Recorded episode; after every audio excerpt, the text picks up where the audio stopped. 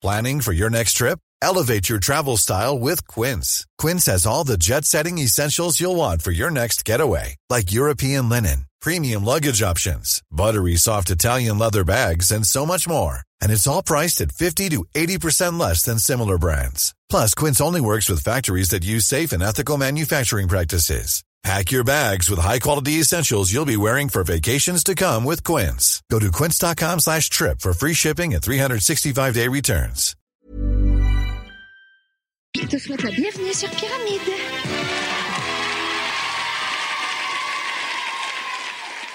Gladiateur.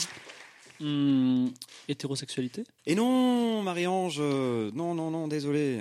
Euh, je passe la main à Laurent. Alors, euh, pour remporter euh, ce pyramide, je dirais en, en 30. Alors, Olaf, Loïc, Léa, Marc, Rod, Lies, Florian, Arnaud, Adrien, euh, je dirais Pixiel, Matt, Estouki, Guillaume, Julien, Thierry, Bastien, euh, Justin, Arthur, Philippe, Clément, Yannick, Olivem, Nicolas, Yumi, Liora, Forerunner 0459, Harry, Netalik, Charles-Antoine, Thibaut, Julien, Simon, Bruno, Aurel, Morgane, Blanchet, Eddy, Xavier, Marion et Olivier Hmm. C'était quoi le dernier? Olivier, en 30. Patreon? Et Incroyable incroyable de pyramide, je n'ai jamais vu ça, mesdames et messieurs, quel exploit, c'est absolument remporter formidable. un milliard d'euros.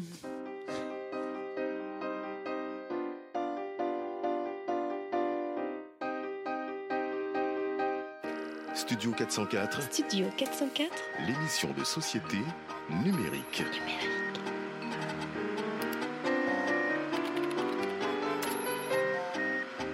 Studio 404, un podcast de qualité présenté par l'âme UA. Bonjour et bienvenue dans le studio 404 du mois de ju- mai, bien sûr, euh, Ouais. car c'est le studio 404 du mois de mai. Il fait très chaud, nous venons tous de manger beaucoup de pizza, c'est-à-dire qu'à peu près là, autour de cette table, beaucoup de gens sont en train de suer et d'avoir les paupières lourdes, mais tout va bien. Car nous sommes chauds, nous sommes heureux d'être ensemble, nous sommes heureux d'être là avec vous pour une émission encore bien chargée, des très belles FAQ, des très beaux sujets, en compagnie de nos quatre chroniqueurs. Comment ça va les amis? Comment ça va Mélissa?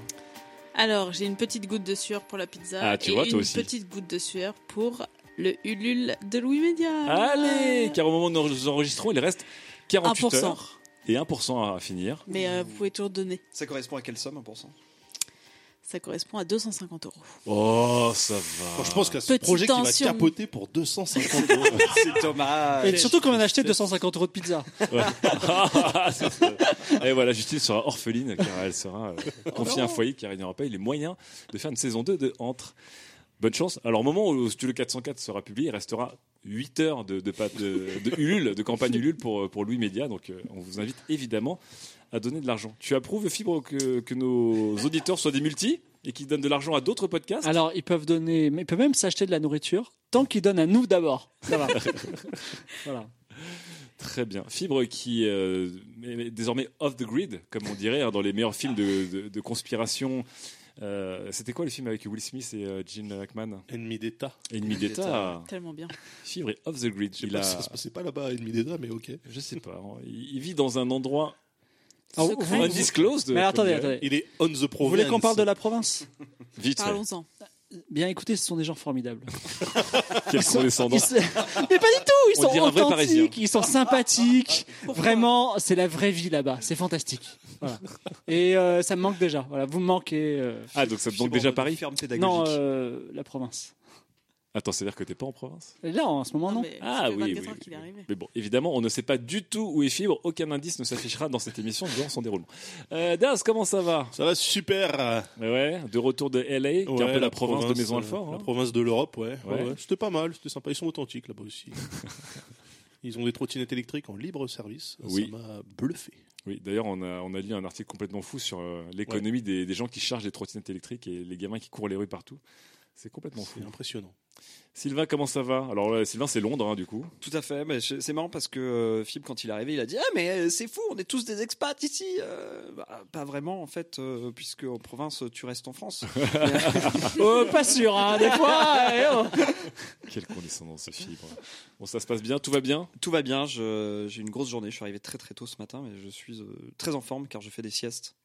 Est-ce que tu fais des micro-siestes, des power naps, qui sont le secret des entrepreneurs qui réussissent Énergie. Énergie. Bien sûr, je fais des micro-siestes comme mon idole Christophe Barbier. Ah là là là. Christophe Bon. Barbier, non. On est tous chaud. Alors, avant de commencer, est-ce que vous avez une petite reco pour nos auditeurs euh, Quelque chose que vous vouliez euh, partager?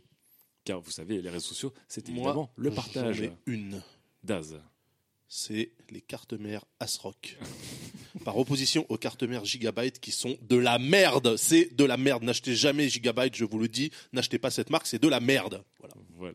Une belle reco culturelle Demain, de la part de Daz. publication de CIO 404, le cours de Gigabyte qui s'effondre. Et voilà, mesdames et messieurs, ne ce qu'on pas déjà influenceur. Incroyable. Euh, les trois autres compères, vous avez une reco ou pas? La carte fréquence 50% pour aller en province pas cher. Que tu peux défiscaliser. Ça, c'est d'autres détails. Mélissa, un petit reco à part euh, le Ulule de Louis Média? Tu vas y arriver. super. Tu peux- tu Euh, non, une petite reco série, ça fait jamais de mal. Mhm. En ce moment, je regarde euh, Killing Eve avec l'actrice de. C'est une série BBC America D'accord. avec l'actrice de Grey's Anatomy, Christina Yang, Mhm. mais du coup qui joue. Je ne sais même plus comment elle s'appelle dans la série. D'accord. Mais Yves, Mais c'est super. genre Yves euh, Elle s'appelle Eve dans la série. EVE ou YVES C'est pas pareil. oh, Yves Yves Guillemot. Yves. Yves Yves Guillemot. C'est une, c'est une bonne série thriller euh, sympathique et avec la petite BBC Touch, donc quand même assez, euh, bien. bien. réalisé. Très bien, très Je bien. crois qu'elle s'appelle, elle s'appelle Yang dans, dans Grey's Anatomy, euh, la nana. Christina Young. C'est vrai. Mais ça, c'est son nom de- d'actrice dans le. Enfin, c'est son nom de personnage. Ouais. Ah, tu connais pas le nom de la personne Christine O. Et voilà. Euh, Voilà, bravo. Bravo. Bro before. Bref. Euh, Sylvain. Recommandation euh, humour, une fois n'est pas coutume, même si c'est pas vraiment ma marotte. Euh, Haroun, qui fait un sketch euh, sur internet Ouais. sur des sujets euh, très intéressants.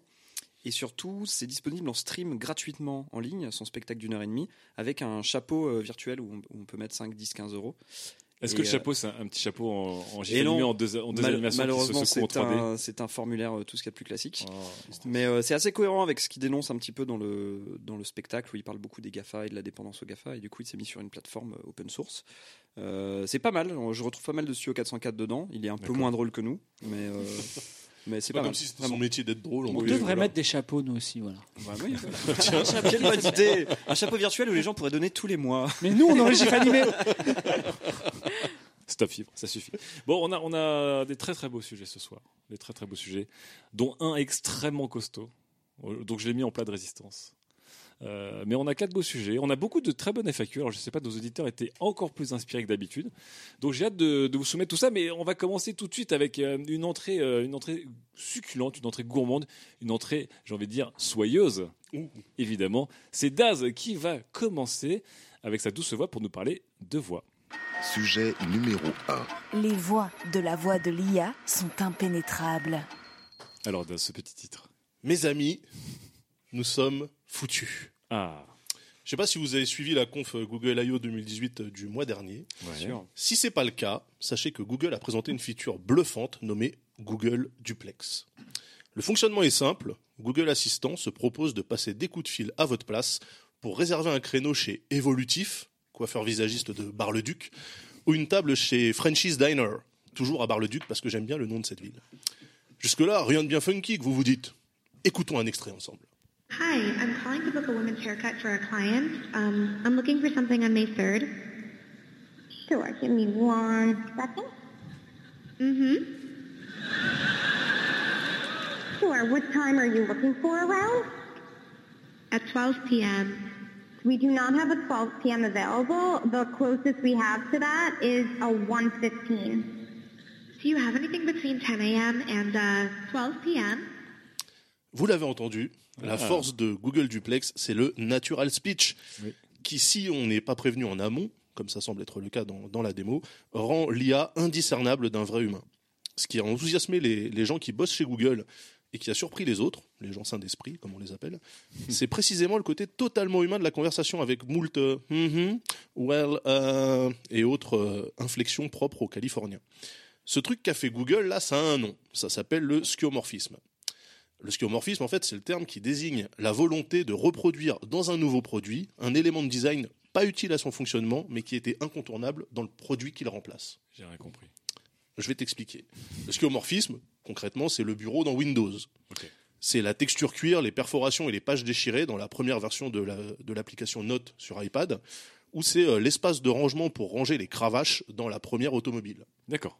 Et désormais, les inflexions humaines dans le discours d'un robot. Et ce skeuomorphisme de Google rentre au choc frontal avec un autre concept qui nous est cher à 404 depuis qu'on traîne avec notre ami Fibre Tigre, à savoir l'Uncanny Valley, ou comme on l'appelle chez nous, la vallée dérangeante du malaise en Malaisie.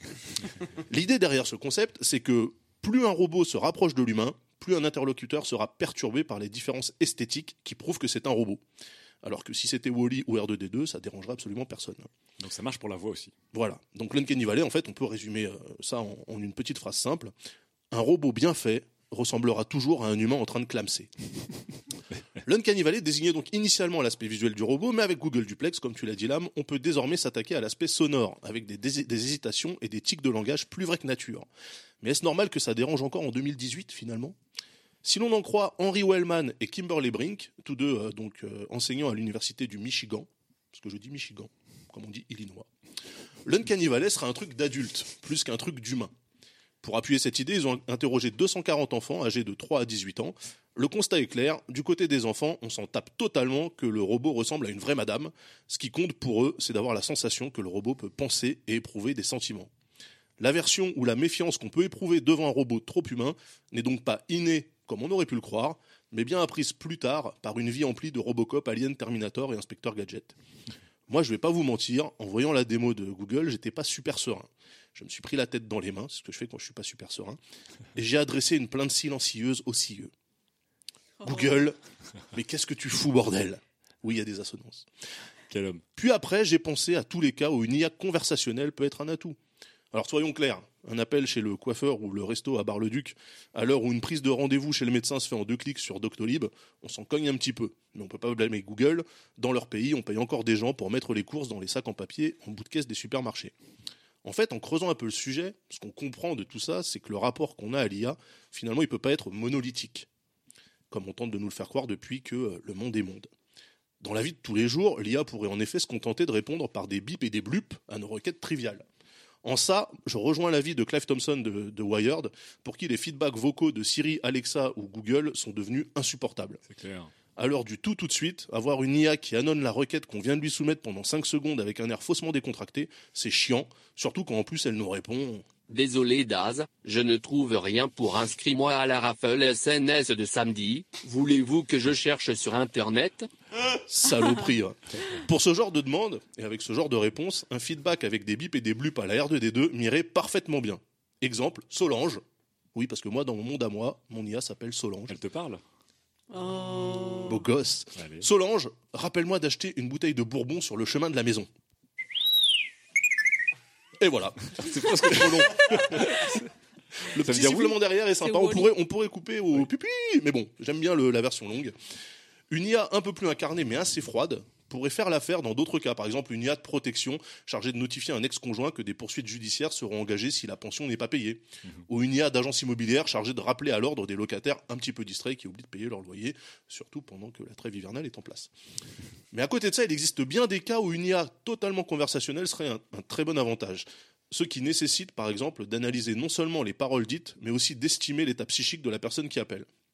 Si on prend les services d'urgence comme le SAMU, avec le cas récent de euh, Naomi euh, Musenga, Oui. euh, cette jeune femme qui est morte donc après avoir été moquée par deux opératrices qui ne l'ont pas prise au sérieux, on se dit qu'à la place de ces deux personnes qui ont manifestement autant d'empathie qu'un contrôleur RATP, une IA conversationnelle aurait peut-être pu aider. Parce que l'IA, elle aurait pu analyser les marqueurs de stress dans la voix, elle aurait pu en même temps, tout en faisant cette analyse, compulser une base de données massive à la recherche de patterns euh, verbaux permettant de dresser un diagnostic précis et de trier les cas sans gravité des vraies urgences. L'accompagnement des personnes âgées isolées pourrait aussi bénéficier de ce genre d'intelligence artificielle en nous projetant dans quelques années, imaginer un service proposant à des gens d'enregistrer leur voix pour qu'elles tiennent compagnie à leur conjoint après leur décès. Creepy, vous dites? Pas Black moi. Mirror l'a fait. La poste. Chut, arrêtez On- avec on les références. Arrêtez avec les références à cette série anglaise. L'IA aurait appris du coup les inflexions et le type de discours tenu et sera en mesure d'émuler la personne disparue. Et les établissements spécialisés dans le traitement des maladies dégénératives comme euh, Alzheimer, Mhm. qui actuellement euh, se prennent la tête à essayer de recréer des appartements des années 80, etc., pourraient complètement profiter de ce truc-là. Jackpot, les amis. On dit souvent que les gens ne sont pas à l'aise de parler à une machine, mais c'est faux. Les gens savent juste que la parole a une valeur, tout comme le temps, et ils ont juste pas envie de se lancer dans du small talk pendant deux plombes pour connaître le temps qu'il fera ce week-end à Bar-le-Duc, cité millénaire. Au lieu de nous imposer à tout prix des robots qui singent le comportement humain comme seule solution possible, ça serait peut-être pas mal de panacher un peu le truc et d'avoir des robots qui se comportent aussi comme des robots de temps en temps. Ouais, on peut applaudir Daz avec nos petites, nos petites mains grasses d'huile piquante. Ah là là, alors c'est ces IA, donc euh, pas mal d'actu effectivement. Euh, donc on récap. Google qui effectivement euh, le clou de son de son Google I.O. 2018 était cette démonstration technologique de Google Duplex, qui a fait un appel plus vrai que nature. Euh, tu en as passé un extrait dans ta Deux chronique. appels. Deux appels, c'est vrai. Oui, J'aimais beaucoup l'accent américain très nasal et tout. Oui, c'est vrai que le, le truc nasal à la Kim Kardashian Ouais, était extrêmement euh, Kim Kardashianesque. Moi j'ai trouvé que je, Ah, le- je, je suis, ça je le seul à me dire ça, mais je trouve qu'elle a, elle a la voix de Scarlett Johansson dans Her. Non. C'est possible. Mais parce que tu ressembles à ça l'acteur parce de que tu Her, ressembles à donc, Joaquin euh, Phoenix Mes oreilles euh, n'entendent que ça. ah. Vous avez tous la voix de Scarlett Johansson. J'ai aussi parlé de cette étude euh, très intéressante qui est sortie il y a quelques semaines seulement euh, et qui a un peu pris à revers ce qu'on pensait sur l'Uncanny Valley. Donc on pensait que instinctivement l'homme avait peur de tout ce qui se rapprochait de l'homme mais qui était artificiel. Donc un œil un peu vitreux, une articulation de mâchoire un peu raide dans un visage de robot, etc. Et ça nous foutait un peu le, le bad. Et on s'est rendu compte que tout ça, ce n'est pas de l'inné, c'est de l'acquis. C'est purement culturel et la plupart des enfants euh, n'ont pas du tout peur de ce genre de robots. Ils ont surtout peur de robots qui euh, ne, ont, ont l'impression qu'ils ne sont pas humains dans leurs décisions et dans leur Dans leur dans façon de, ouais, de-. Ouais, Tout à fait. tout à fait. Et donc voilà, on s'est rendu compte que finalement euh, l'Uncanny Valley n'était pas euh, n'était pas aussi monolithique et aussi unilatéral qu'on le qu'on le pensait. Et enfin du coup, tu t'es mis à penser à différentes manières de conversationner. Voilà, converser. Converser. Converser même. Ça marche aussi. Oui, euh, avec une IA, avec la- on peut avoir une conversation avec sa même IA, mais qui va prendre des tonalités différentes suivant euh, Les contextes et euh, les contextes, l'état, la figure, personne, ouais. etc., etc. Tout à fait, ouais. Que ce soit pas Siri tout le temps ou Alexa tout le temps. Donc Mais en fait, est-ce que, Siri, Alexa et OK Google actuellement, tu as l'impression qu'ils sont dans un entre-deux? C'est qu'ils sont pas assez humains et pas assez efficaces et des fois ils sont pas assez compréhensifs quand on a besoin d'avoir une IA qui va vraiment te parler avec une voix chaleureuse parce qu'à un moment. Oui, euh, en fait, on se rend compte que c'est pas des voix humaines. Par contre, c'est quand même assez, assez euh, bien fait actuellement par rapport à la, le niveau de décontraction affiché par le, l'ordinateur qui te répond finalement. Tu vois, qui se permet de faire des petites blagues ou de prendre des temps de respiration, etc. Sauf que c'est pas ce qu'on lui demande. Voilà. En tout cas, c'est pas ce qu'on lui demande tout le temps, Ouais. effectivement.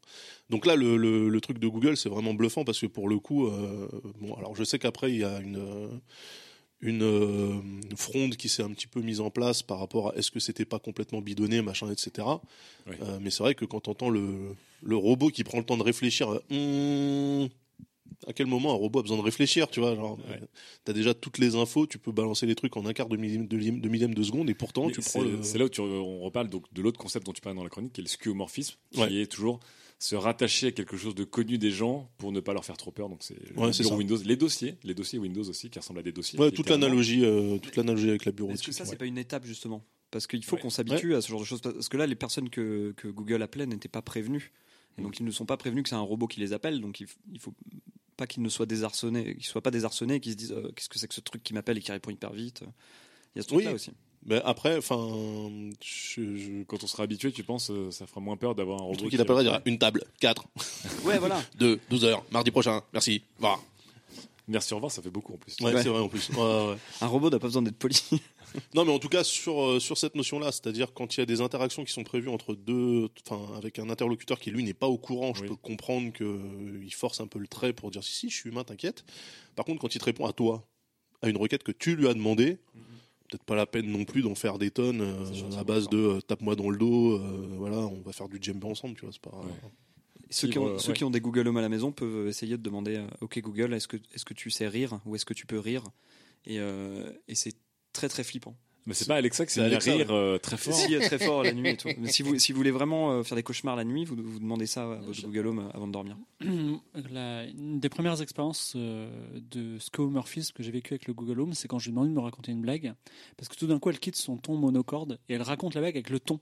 Vraiment comme un comics. C'est-à-dire, elle, elle, elle, te, elle, te- elle fait des pauses Et puis elle a un petit côté jubilatoire, genre ah, euh, C'est vrai? c'était la tête à Toto, tu vois. Et, et non, mais vraiment. Et alors, elle te fait vraiment une blague pas drôle, mais encore elle, pas le elle- bon quand, on lui demande, oh si si c'est bon, Non. là je crois qu'on a un Google Home, on pourra Ouais. tester là. Ah, on pourrait tester, Donc, ouais. euh, donc il y a effectivement ce dès qu'elle assemble plus des phrases de fonctionnelles et qu'elle rentre dans son dans une dans une fonctionnalité de- de- de- d'interface humaine, Ouais. ça marche plutôt bien, c'est assez impressionnant en français notamment. D'accord. Voilà. Donc ça, mar- ça marche plutôt bien. Euh, ce que Sylvain disait, c'est que c'était aussi euh, le skeuomorphisme. On a vu que c'était temporaire, parce qu'aujourd'hui, ouais. notamment sur euh, l'UI, donc l'interface utilisateur, c'est quelque chose qui a été très largement utilisé des années 80 aux années 2005 à peu près, et même 2010. Bah, 2010, ouais, voilà. et ouais. depuis, on a ce qu'on appelle le flat design Flat. ou d'autres choses qui n'ont, qui, qui, comment dire, qui enlèvent les textures d'objets, euh, qui enlèvent euh, le côté euh, effectivement réel. Bah, qui pète Ça- le cadre en fait. Ouais. Parce que depuis que les gens ont- savent ce que c'est aujourd'hui, voilà, euh, depuis que l'application Note elle a abandonné la notion de reliure, de page déchirée, de perforation, Ouais. bah, du coup elle peut utiliser tout l'écran pour faire Ouais. de la prise de notes efficace, même si ça ressemble pas à un vrai cahier. Quoi. Et donc ce sera pareil avec. Alors du coup, la question c'est est-ce que le skeuomorphisme vocal, donc le fait que on essaie de se raccrocher à une voix humaine, quelque chose qui va disparaître, ou est-ce que comme le pense Daz, c'est plutôt l'intelligence artificielle et la voix artificielle qui va élargir sa palette en fonction des fonctions et des besoins. Fibre. Alors, euh, pour être un utilisateur vraiment intensif de Google Home, Ah oui, quitte, à, voilà, quitte à faire chier euh, Ah bon? tout mon entourage, euh, je pense que le futur, c'est vraiment Luke Skywalker et R2D2. C'est-à-dire qu'il y aura un langage spécifique avec le Google Home très. euh, Enfin, de la même façon qu'aujourd'hui, on a, on, s'appelle toujours le bureau, mais ça ressemble plus à un bureau, et qu'on a une icône poubelle qui ressemble plus à une poubelle. Déjà, voilà. Eh bien, on, on- on va, on va arriver à une sorte de langage oral abstrait parce que c'est quand même très pratique l'oral. Effectivement, elle va faire le, le bruit de R2D2 qu'on a entendu, et on saura que c'est oui, on saura que c'est non, on saura qu'il y a un problème, et euh, Ça- et que- comme R2D2, ah non, il est dans le puits, tu vois. Et oui, effectivement, parce qu'on aura compris, on, on connaît les, les, euh, les Han Solo parlait avec Chewbacca et que Voilà, c'est ça. voilà, et je, je- et je pense que on va, ça va arriver assez vite. Et, et ce sera très pratique parce qu'effectivement, aujourd'hui, c'est presque un bruit de fond parce qu'elle dit Ok, je vous lance cette série sur cette télé, etc. C'est un peu long. Et elle, elle- moi, je l'entends le- même le plus. cannibale, elle est là en fait. Le côté je résume ta demande, je la synthétise. Mais, euh, mais c'est aussi une information qui est utile. Donc c'est pour ça que c'est compliqué de, de l'enlever. Mais pourquoi c'est utile Puisque tu viens de lui demander? Bah, je sais si pas. tu lui dis lance Netflix et euh, lance-moi, euh, je sais pas. Bah, non, par exemple, Agretsuko sur là, Netflix, je- elle dit Ok, Fibre, je te lance Agretsuko sur Netflix. Sur la grosse télé du salon. Non mais, non, mais par exemple, Ah. t- exemple concret, je suis entre deux villes en ce moment. Je Ah lui bon dis euh, quel temps va-t-il faire aujourd'hui? C'est bien qu'elle me dise aujourd'hui à Paris, il va faire ce temps-là et pas euh, à, Je ailleurs. crois qu'il allait cramer ça. Mélissa, qu'est-ce que tu en penses de, de- de toutes ces voix? Toi qui, toi qui fais entrer des voix et qui crée des voix avec Louis Média, qui fait Euh, entendre alors j'ai testé différents types de robots. Mhm. Donc j'ai un Google Home à la maison déjà. Ouais. J'ai testé au Japon le robot qui soi-disant te répond mais qui a vraiment l'air d'un robot, euh, un petit truc blanc là, qui fait des mouvements hyper saccadés là. Ouais. Qui Et est français d'ailleurs. qui est français. Oui, oui. Qu'est-ce qu'il faut au Japon Ah, je il est partout pas. dans Parce le monde. tout est, tout est français au Japon, oui. Ils se sont fait racheter par SoftBank. Et j'ai testé les robots qui ressemblent à des humains. Enfin, j'ai testé. J'ai été face à un robot comme ça. Et en fait, le truc qui me saoule, c'est que bah, il n'y en a aucun qui marche bien, quoi. Ah oui, alors ça, là, on est dans un Problème d'usage. Là, on est dans un autre problème, c'est qu'effectivement, c'est encore le début. Oui, d'ailleurs, Google Duplex, euh, d'ici là, qu'ils arrivent en France et qu'ils soient capables de passer des coups de fil euh, avec des voix françaises, etc. Il y a du Non, chemin, mais- je pense. hein. Déjà, ils ignorent un truc qu'on a en France qui s'appelle la loi. Ça passera jamais ce truc-là. Il faudra un disclaimer de robots, 6 ça minutes avant, de- jamais. avant chaque appel. euh. Et non, car euh, il y a une proposition de loi de très, très cher Mounir. Ah, on en parlera, on en parlera. Ah là là là. Qui dit c'est ok. On, on en, on en parlera après. Euh, Non, mais au-delà de l'apparence, il y a vraiment le- juste déjà le truc d'usage qui. toi, est-ce que ça te fout ouais. dans le malaise ou pas? Mais, mais ça, quand euh, tu Oui, parce que converses le, le avec une Google Home, là, quand il fait des blagues vraiment. euh, Enfin, ça me met très Donc mal à là, l'aise, parce on- que c'est vraiment pas le même. C'est pas que le bon ouais. débit, tu vois. Mais parce que là, on parle de deux usages. Donc, il y a l'usage, on va dire, utilitaire, où j'ai l'impression que ça ne dérange personne d'avoir. un- Enfin, à part que c'est pas efficace, mais ça ne met pas dans le malaise Mm. le fait qu'on ait une IA qui a des petites jointures de mots, liaisons de mots un peu, euh, un peu limitées ou qui est pas top. Mais dès qu'on rentre dans euh, le plus humain, donc par exemple, raconter une blague, ou euh, on en parlait avec Daz euh, quand on préparait la chronique sur, euh, imaginons, rassurer quelqu'un qui est sur la ligne SOS suicide, par exemple. Est-ce que c'est là où vous dites, OK, là, il faut vraiment que ça soit complètement dans l'IA vraiment déclaré ou que ce soit complètement invisible, mais pas dans un entre-deux. En vrai, le, le- Donc pas d'Uncanny Valley euh, sonore, on va dire. en vrai, le truc de l'IA et SOS suicide, euh, ça existe presque, puisqu'aujourd'hui, il y a des, ro- des chatbots conversationnels, donc Ouais. pas vocaux, euh, euh, psy pour, euh, pour les gens qui ont, qui ont envie de se livrer, et ça marche très très bien. Et les gens, Est-ce En fait- est-ce qu'il déclare que Bah alors, bonjour, euh, c'est une conversation avec un robot, je vais vous poser des questions Ça m'embête un peu parce que ça déborde un peu sur ma chronique à moi, mais en vrai, la- les gens s'en moquent parce qu'ils veulent juste parler. Ouais, ils veulent juste parler. Euh, que ce soit un robot, un caillou, un perroquet ou un humain. Rigueur, parfois, les gens ils disent, moi je préfère mon chien à des humains, tu vois. Du coup, donc, c'est quoi euh, les réponses C'est genre un un Mm. C'est genre euh, il relance avec une question Fait un croquis sur son cahier. Euh, deux, deux Petit- Un petit ronflement. Non, mais tu sais, les vrais psys disent Ah bon, vous êtes, vous êtes certain que c'est ça euh? Ils reprennent, ils- ta- ils ils- reprennent Il y a un très ta très vieux phrase. programme sur macOS qui existe. Euh, je sais plus comment il s'appelle, mais c'est un des tout premiers programmes sur macOS que tu pouvais lancer via une ligne de commande. Et c'était un truc de psy comme ça où tu pouvais avoir euh, Ouais. une conversation Tout à fait. avec ce robot qui, qui, Docteur reprend tes questions. chose, docteur, ouais, Ouais. docteur quelque chose. Qui reprend tes questions et qui les, euh, tes- tes- ce que tu racontes et qui les, il les détourne pour, euh, pour te poser des questions dessus. Tu dis, euh, par exemple, euh, j'ai des soucis avec mon travail. D'accord, dites-moi en plus sur votre travail ou euh, pour- comment pouvez-vous dire que vous avez des soucis pour- dans votre travail? Donc il essaie à chaque fois de, il, il contourne et du coup on est obligé de se livrer. et Là, voilà. là, t'imagines Léa ou t'es en train de critiquer tous les psychologues Non, non, ça c'était le docteur, euh, docteur. Je sais pas, ça peut, ça peut être dans le temps. Euh, en, en parlant de trivia de macOS, on se rappelle aussi que le, le jeu d'échecs de macOS, Ouais. euh, on a découvert dans les, dans les notes de, de ligne de code que le programmeur avait dit qu'effectivement, si le, à la difficulté maximum, le jeu euh, mettait du temps à réfléchir, c'était juste pour rassurer les humains, parce qu'en fait, ils pouvaient répondre à la milliseconde. et qu'en fait, Ah c'est il faisait genre qu'il mettait ouais. du temps à, à bouger un pion ou une pièce sur le terrain d'échecs pour ne pas déprimer le joueur humain en face de lui, en fait. Et la question, c'est est-ce qu'il n'y a pas, tu vois, les humains qui masterisaient le jeu à gros gros niveau, qui se disaient putain, mais pourquoi il réfléchit aussi longtemps? Moi, je veux le truc direct, machin. C'est genre de imaginer le disque dur en train de mouliner, tu sais, le, le microprocesseur en train de mouliner à fond, alors que non, pas du tout. C'était vice- juste pour ne pas mettre les gens dans le malaise. Et vice versa, on a découvert des, des tricheurs au poker en ligne parce qu'ils ne réfléchissaient pas. Ah ouais. Voilà, c'est parce que Parce c'était des des, robots. algos, ouais, ouais, voilà, ok. Ah, donc pour tricher, il faut, euh, il faut aller dans ce skeuomorphisme, il faut Ouais, bah, imiter des trucs humains. Ah, bah oui. Sur la question du, de l'interface d'un Google Home parfait, Ouais. j'arrive pas moi à trancher si je veux un R2D2 effectivement. Non, mais euh, les deux, en fait. qui va me répondre en bip machin, ou alors une, une intelligence euh, hyper évoluée et hyper autonome qui sera un petit peu comme mon pote quoi et qui me fera des blagues. Non, mais les et deux- qui des fois me répondra euh, oh, euh, Mais va te faire foutre mon gars. Non, je déconne, vas-y, je te mets ta playlist. Effectivement, ce que Sylvain dit, c'est un peu différent. C'est que toi, tu disais, suivant mes besoins, j'ai envie d'avoir deux intonations différentes, une qui fait très robot ou une qui peut être très humaine. Ouais. Mais effectivement, euh, la question aussi, c'est jusqu'à où vous voulez avoir des besoins peut-être intimes ou humains avec, euh, avec une interface conversationnelle. On en parlait tout à l'heure de la ligne suicide, mais ouais, est-ce qu'à un moment, tu peux rentrer chez toi et dire, j'en peux plus, il faut que je te raconte un secret à, une IA, par Ouais, exemple. mais justement, en fait, ça serait un truc de paramétrage où tu dis pour les requêtes vraiment triviales, genre joue-moi telle, chanson, Oui. euh, donne-moi la météo, machin, etc. Tu veux juste un feedback rapide qui dit blip blup pour savoir si c'est bon ou pas.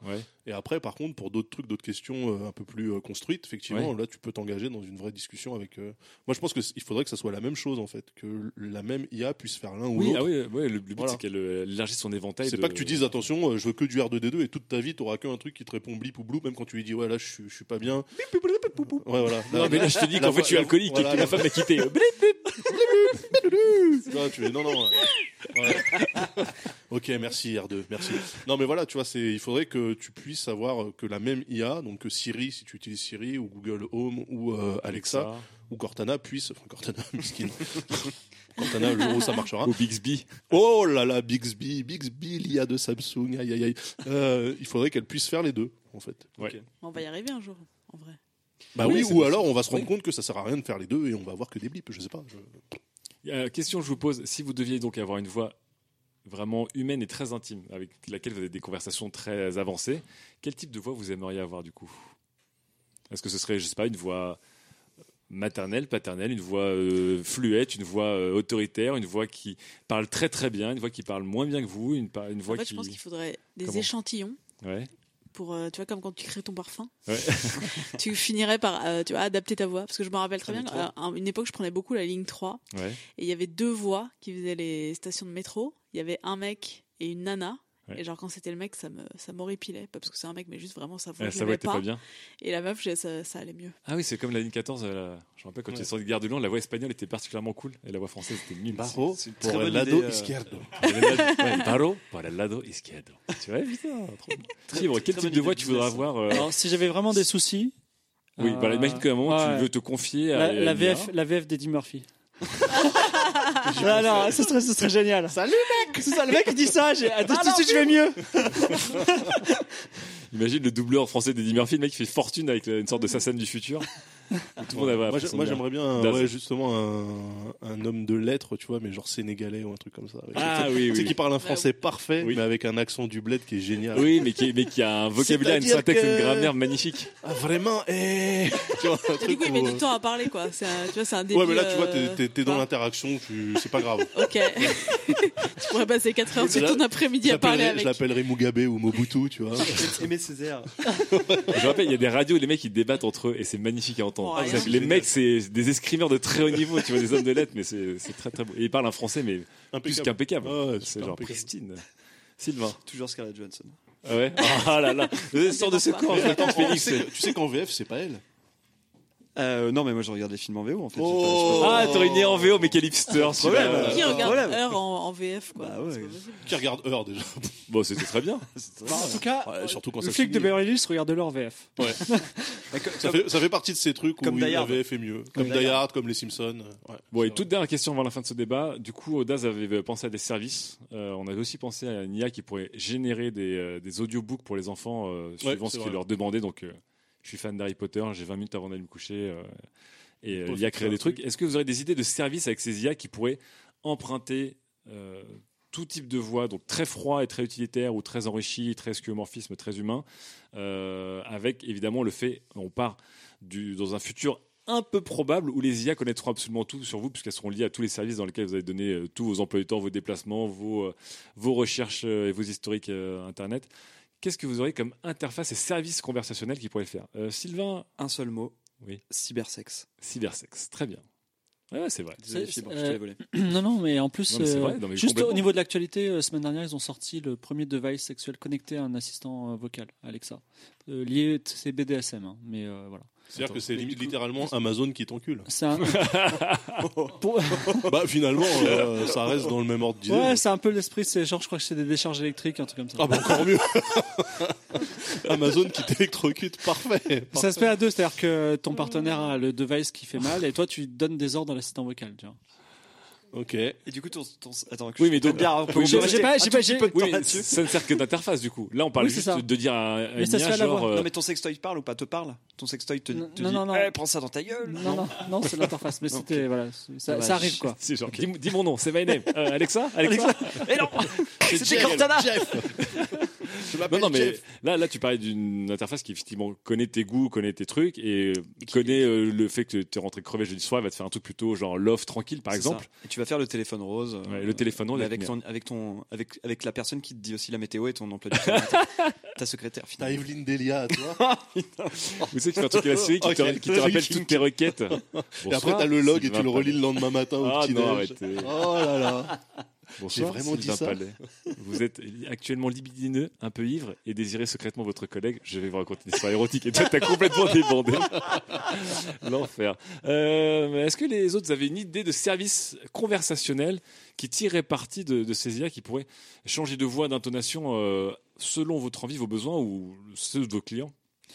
Alors j'ai un peu honte parce que. euh, N'aie- N'aie pas honte. T'as encore honte euh, après 5 ans de 404 d'avoir tout raconté tous les pires là, là c'est chaud. Euh, non, Attendez, enfin- là c'est chaud. T'as tout sympa en arrière. non, non, mais c'est vrai que parfois tu es obligé de passer des appels à des amis parce que c'est tes amis, tu vois. et c'est un peu chiant en vrai. Oh, je vois où il veut y aller. Et effectivement, si tu peux dire, euh, vas-y, appelle-le pour moi, tu vois. Et, Non mais et attends, toi, tu regardes un film. Non mais euh, c'est dans la continuité d'une des chroniques de Sylvain qui était ouais. t'as des bots qui vont liker et qui vont spammer des likes et des commentaires. Ah, euh, Jusqu'à passer des coups de fil à ta place. Et après, t'as un log quand même de la conversation. Genre, tu sais, Ouais, tu peux Bah contrôler. non, ton un IA petit- elle a un log. Un petit digest qui te dit bon, alors voilà, en gros, machin, il racontait ça. euh, actualité, tatata. Mais tu vois, quelqu'un de la famille qui est bien chiant, qui parle vraiment pendant des heures, tu lui mets l'assistant qui parle encore plus Comme, dans, longtemps. comme Schwarzenegger dans Last Action Hero. Voilà, comme Oui. ça. Avec sa femme. C'est- Mhm. C'est dans la continuité Oui, de oui, ce qu'on oui, oui, avait oui, oui, oui, exploré oui. dans la dans l'émission spéciale communication, de discussion, pardon, où effectivement on imaginait des, des chatbots. hein, on n'avait pas encore les, les assistants vocaux très développés. On imaginait des chatbots qui s'occupent de, de toutes les conversations, le chit chat, tout ce dont t'as pas besoin Ouais. en fait, qui te prend du temps et qui t'en- et que toi du coup t'as du temps à consacrer aux vraies émotions, à l'amour, aux amitiés profondes. Mais etc. qu'est-ce qui se passe quand Et tout le reste, c'est les le mec qui t'appelle fait la même chose Ah bah, on- bah là, bah là, on retourne dans la chronique de fibre où des assistants Ah oui, commencent à, c'est ça, euh, et les ça c'est assistants se parlent entre eux et le la 404 conversation dure lore, 6 heures. l'univers se referme. Eh bah oui. Et d'ailleurs, c'est marrant parce que juste petit aparté dans les dans les FAQ qu'on a eu ce soir, il y a eu des FAQ qui ont été traités dans des vieilles vieilles chroniques. Donc comme quoi ça commence à, on, a un- une qualité euh, cinématique univers qui est en train de se créer. J'ai un autre service euh, qui serait d'intégrer les assistants vocaux dans les jeux vidéo. ouais, C'est-à-dire, c'est-à-dire qu'on avait à un moment un plugin sur euh, Elite Dangerous qui s'appelait Voice Attack, Ouais. où tu pouvais parler à ton vaisseau et Oui. ton vaisseau te répondait. Et Ouais. tu disais, euh, euh, mets, les, mets les boosters à 25%. Ok, booster à 25%. Et ben, on pourrait avoir l'assistant euh, de. Google intégré dans, euh, dans, dans les jeux vidéo, Ah ouais, dans Elite, Tu dans vois, eh PUBG. ben, tu sais j'y choses. pensais en jouant à GTA, où je me disais, ça serait quand même cool que je dise au truc, amène-moi à tel endroit, et le GPS le fait dans le jeu pour toi, plutôt que d'aller euh, sur la carte, choisir euh, le machin, Mhm. appuyer, valider et tout. ouais. Très bien. Les Euh, assistants vocaux dans les jeux vidéo, c'est ouais. une très bonne idée. Donc Das, tu rejoins là-dessus? Ouais, carrément. On a d'autres idées ou pas? Moi, je voudrais Ça- un assistant ou une assistante de travail. de travail. Ça, à la place. arrêtez de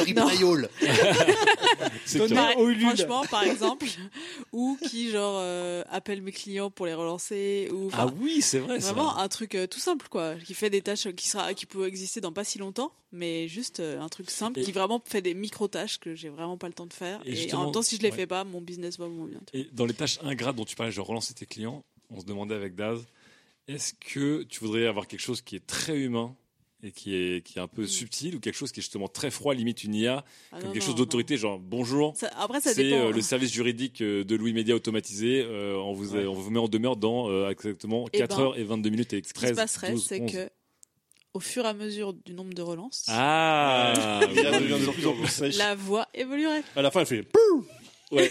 Ah oui, tout de suite, je paye la facture. Ou à la fin, elle bug et c'est la voix érotique des trucs de, de Sylvain. ouais. Tu me dois une facture Ma facture.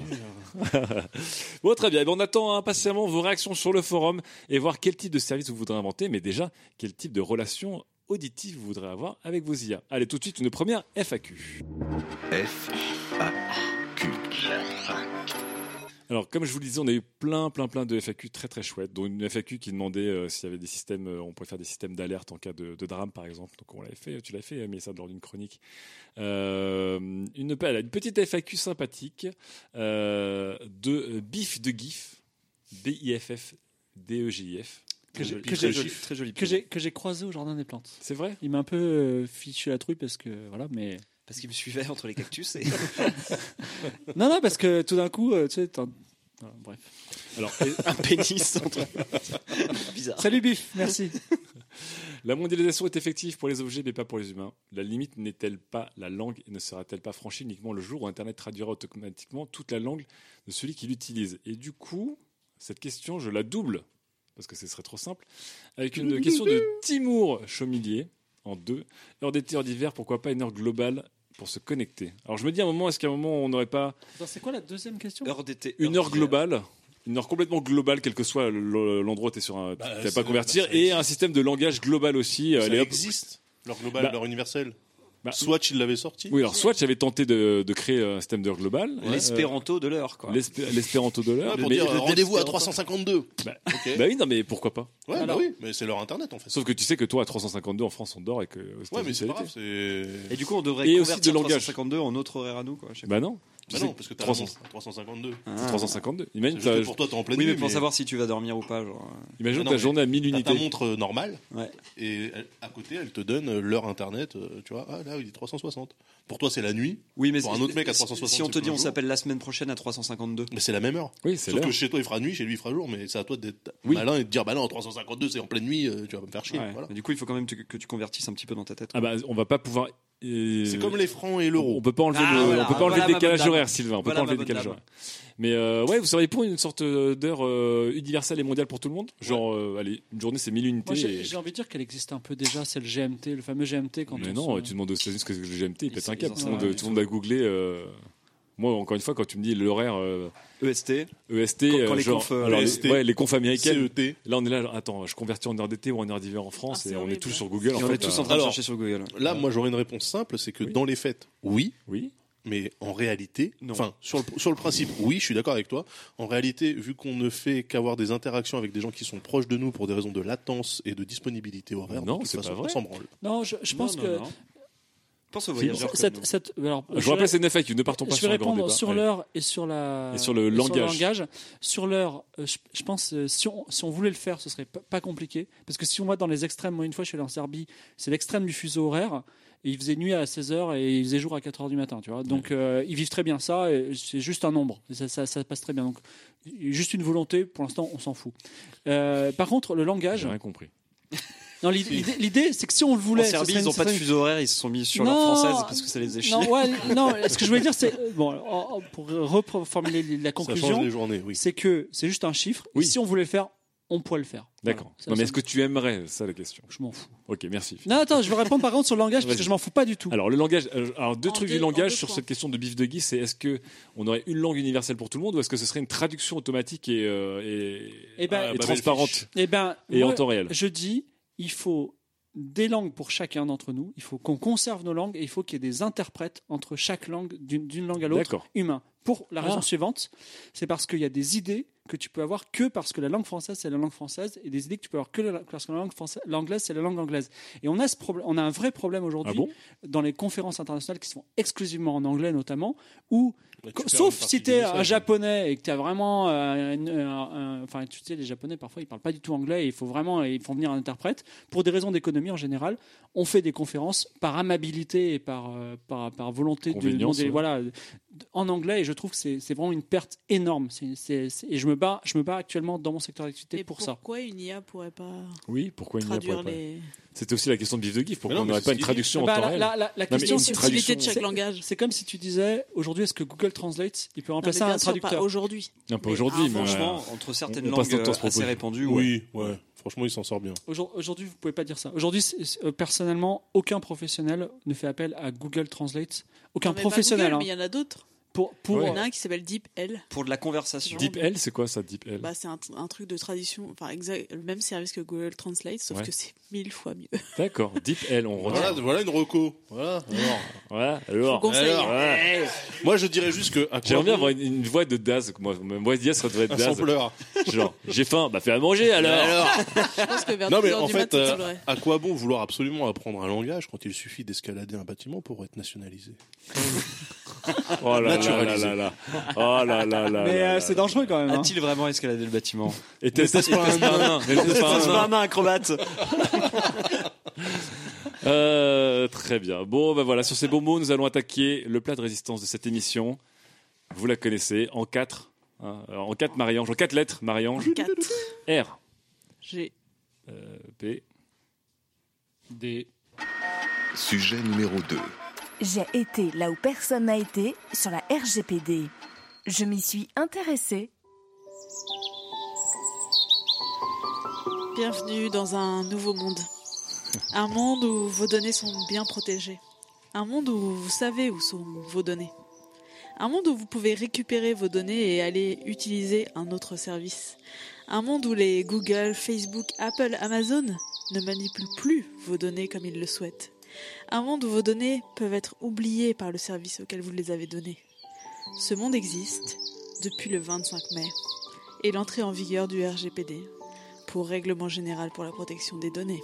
Je pas ce que ça voulait dire. Ce monde qui semble idéal m'est pourtant soudain apparu très gris quand je m'y suis hasardé pour écrire cette chronique. On m'avait promis un monde transparent. Enfin, j'allais comprendre toutes les infos qu'on a sur moi sur Internet. Je suis arrivé dans un monde très nuageux. Est-ce que l'un d'entre vous serait allé se balader dans ce monde très nuageux? Non. Non. Oui, un petit peu. Oui, parce que on en parlera après, Sylvain. Les gamers que vous êtes sont un peu excités par cette ambiance dark. Mais c'est Oui. un monde comme on ne les aime pas. Il n'y a pas d'image, il n'y a pas de roleplay, très peu de storytelling, sauf avec Sylvain. Mais tentons ensemble de partir en quête de transparence. Pour vous faire un résumé des épisodes précédents un peu plus cool, un jour, en l'an 2016, au Royaume de Belgique, un député vert allemand contribuait à penser et à faire voter un texte qui disait en gros à toutes les grosses familles du grand capital exerçant en Europe Arrêtez, bande de malotrus, vous faites n'importe quoi, vous ne dites pas ce que vous tripatouillez, avec nos données maintenant, vous allez ouvrir vos entrailles et ne plus revendre les papyrus au premier venu. Les citoyens des 27 royaumes doivent reprendre le pouvoir sur leurs adresses et ne peuvent plus avoir peur du mur qui les sépare de leurs données. Après une lente écriture et de longues batailles de mise en conformité, le 25 mai 2018, le RGPD entrait en vigueur. Alors le droit français l'exigeait déjà. Mais là, Ah bon le- en partie. Mais le texte européen dit noir sur blanc que ça doit être publié sous une forme compréhensible et aisément accessible et formulé en des termes clairs et vois- J'ai l'impression de voir Fibre Tigre nu courir dans des champs. Concrètement, 2018, pour nous autres habitants des 27 royaumes, ça veut dire recevoir une centaine de mails de, par exemple, Cora, Meetup, Drivey, Active Network, Trendline, Weebly, Google, Le Tank, la veille du lendemain, Pipa, Le Bon Coin, La Fourchette, TripAdvisor. Alors là, vraiment, je vous fais la, la shortlist. Ouais. Il y a des services, des newsletters, des médias, tous les endroits, globalement, où vous avez créé un compte un jour. Pour beaucoup, ça ressemble à la plus grande campagne de spam ever. Mais vous tellement. avez tous les gens autour de vous qui vous disent C'est quoi ces trucs de RG, P- PG, PDR je- hein Voilà, personne ne va le dire. En réalité, ça peut devenir intéressant. Pour le bien de cette chronique, j'ai lu tous ces mails pour comprendre si je devais faire quelque chose, comprendre quelque chose. Oh là là. Ce que je devais faire dans 90% des cas, c'était lire les mises à jour des politiques de protection des données. Tu as lu tous ces mails? Presque tous. bah, en fait, il y en a qui ont vraiment fait des copier-coller, donc c'est exactement les mêmes. Donc, à un moment, je me suis arrêtée. Qu'est-ce qu'on y lit? Nous vous remercions de faire partie de la communauté XXX. XXX s'engage à protéger les données personnelles de ses utilisateurs. La transparence étant au cœur de la protection de vos données personnelles et conformément aux nouvelles réglementations en matière de protection des données, nous mettons à jour notre politique de confidentialité afin de vous informer pleinement sur les sujets suivants. Quelles informations nous recueillons, pourquoi nous les recueillons, comment nous les stockons et les utilisons, quand et avec qui nous les partageons? J'ai fait quelque chose que passionnant. J'ai fait quelque chose donc que vous n'avez probablement jamais fait. J'ai cliqué. Enfin, si vous avez déjà cliqué. Moi, j'ai jamais cliqué. Vous savez, j'ai suivi donc ce lien que vous voyez généralement dans une pop-up au moment où vous finissez de vous inscrire. C'est le moment où vous êtes dans la flemme ultime où vous donnez vos données égale un rein sans savoir s'il y a le foie et l'estomac qui viennent avec. Me voilà donc embarqué dans le TLDR ultime. Ça fait 8 pages cette chronique, on va y arriver. Venez, on sera bien. Au départ, si les mails qui m'invitaient à lire étaient assez agréables, souvent avec des blagues sur le fait que c'était pas le premier mail que je clair. recevais sur le sujet. J'ai jamais vu des spams aussi ironiques. C'est ça. Tout le monde en avait marre, je crois. C'est ça. Ces liens qui invitaient à lire les conditions transparentes renvoyaient vers des PDF de CGU pour conditions générales d'utilisation. Et méga surprise, c'était illisible parce que rédigé par les avocats de la boîte généralement. Alors prenons un exemple. Trendline, vous savez, anciennement Capitaine Train. Donc après avoir listé dans un tableau Word toutes les données qui récupèrent de votre nom à votre localisation, ce site permet de réserver donc des billets de manière beaucoup plus simple, mais ils arrivent à écrire quand même, attention, nous travaillons avec des prestataires de services triés sur le volet afin d'effectuer de nombreuses activités énumérées ci-dessous. Mais ne vous inquiétez pas. Ah, merci. Nous donnons également à ces prestataires de services des instructions claires pour protéger vos données personnelles. Oh, Par exemple, ces prestataires de services ne peuvent pas utiliser vos données personnelles pour tout autre but que le service spécifique en question. J'ai pas compris de quoi il s'agissait. Niveau de transparence, 20. 3,2%, je dirais. Ouais, grave. On revient à l'orage. Mais même chose chez Drivey, donc pour louer des voitures, qui se targue dans son mail RGPD d'avoir, je cite, créé une page dédiée à la confidentialité. Alors, qu'est-ce qu'on y dit Première question. Quelles informations sont collectées par Drivey? Réponse. Drivey collecte les informations non seulement pour faire fonctionner son service, mais aussi pour l'améliorer au quotidien. Merci. Ok Ces données, Oh, c'est flou artistique à on ne sait pas lesquelles, comme les informations de votre compte ou votre localisation, ok, sont essentielles pour connecter les locataires et les propriétaires de la plateforme pour vous aider à trouver les voitures disponibles autour de vous ou encore pour améliorer la sécurité de notre service. J'ai pas compris ce qu'il collectait. Autre question. Comment Drivey protège mes données? Chez Drivey, garantir la sécurité des données de nos utilisateurs est une priorité. Nos équipes techniques utilisent des méthodes de protection de pointe pour sécuriser vos données comme, mytho, attention, comme des protocoles d'encryption, De d'authentification des outils de détection de fraude. Pas compris. Niveau de transparence, 0,001%. je dirais. Après, il y a ceux qui énumèrent vos droits.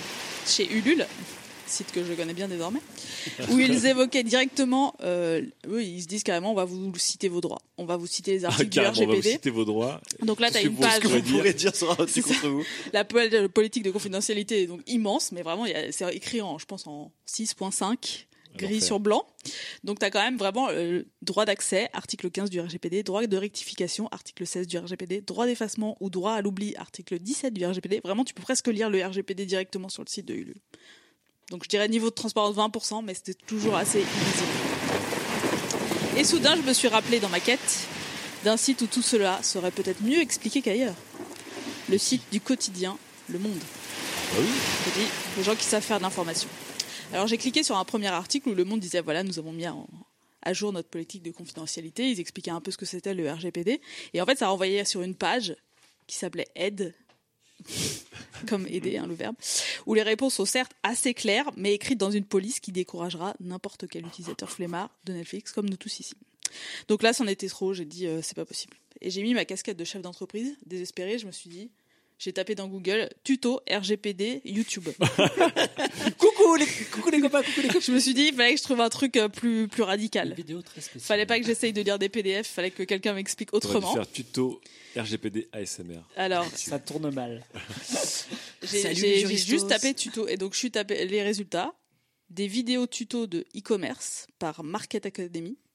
Yes. C'est pas un youtubeur connu selon moi.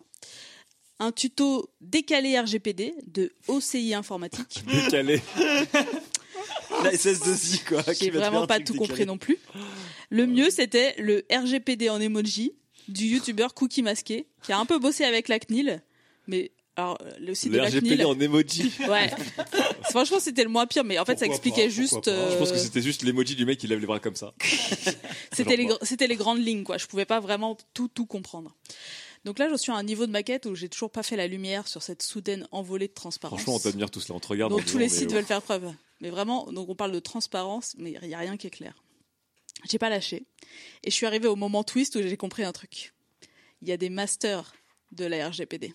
Ouah. Parce qu'en fait, les députés ils se sont dit eux-mêmes, en fait, c'est un vrai boulot d'appliquer la RGPD. le règlement, mais c'est un vrai truc, le règlement exige que pour certains types d'entreprises, il faut un DPO, C'est quoi un DPO délégué à la protection des données. Et ces entreprises en question sont celles se livrant à un, je cite, suivi régulier et systématique des personnes à grande échelle. En gros, un réseau social genre Facebook. Ouais. Ou manipulant à grande échelle des données dites sensibles. Genre euh, les boîtes qui font de la santé, qui récoltent des trucs euh, biométriques, plein de choses comme ça. Et donc je me demandais ce que cette personne faisait de ses journées. Alors j'ai envoyé un tweet sur internet dimanche soir à 23h. Et j'ai reçu une réponse de Walker V, je ne sais pas si je dis bien, comme d'habitude chez 404, on ne sait pas dire les pseudos, qui détaillait le monde s'accorde pour dire que le DPO est là pour mettre en place une gestion responsable des données perso dans une entité. Ça passe par plein de choses. La création d'un registre des traitements de données à caractère personnel, DCP entre parenthèses, ça j'ai traduit par rangé.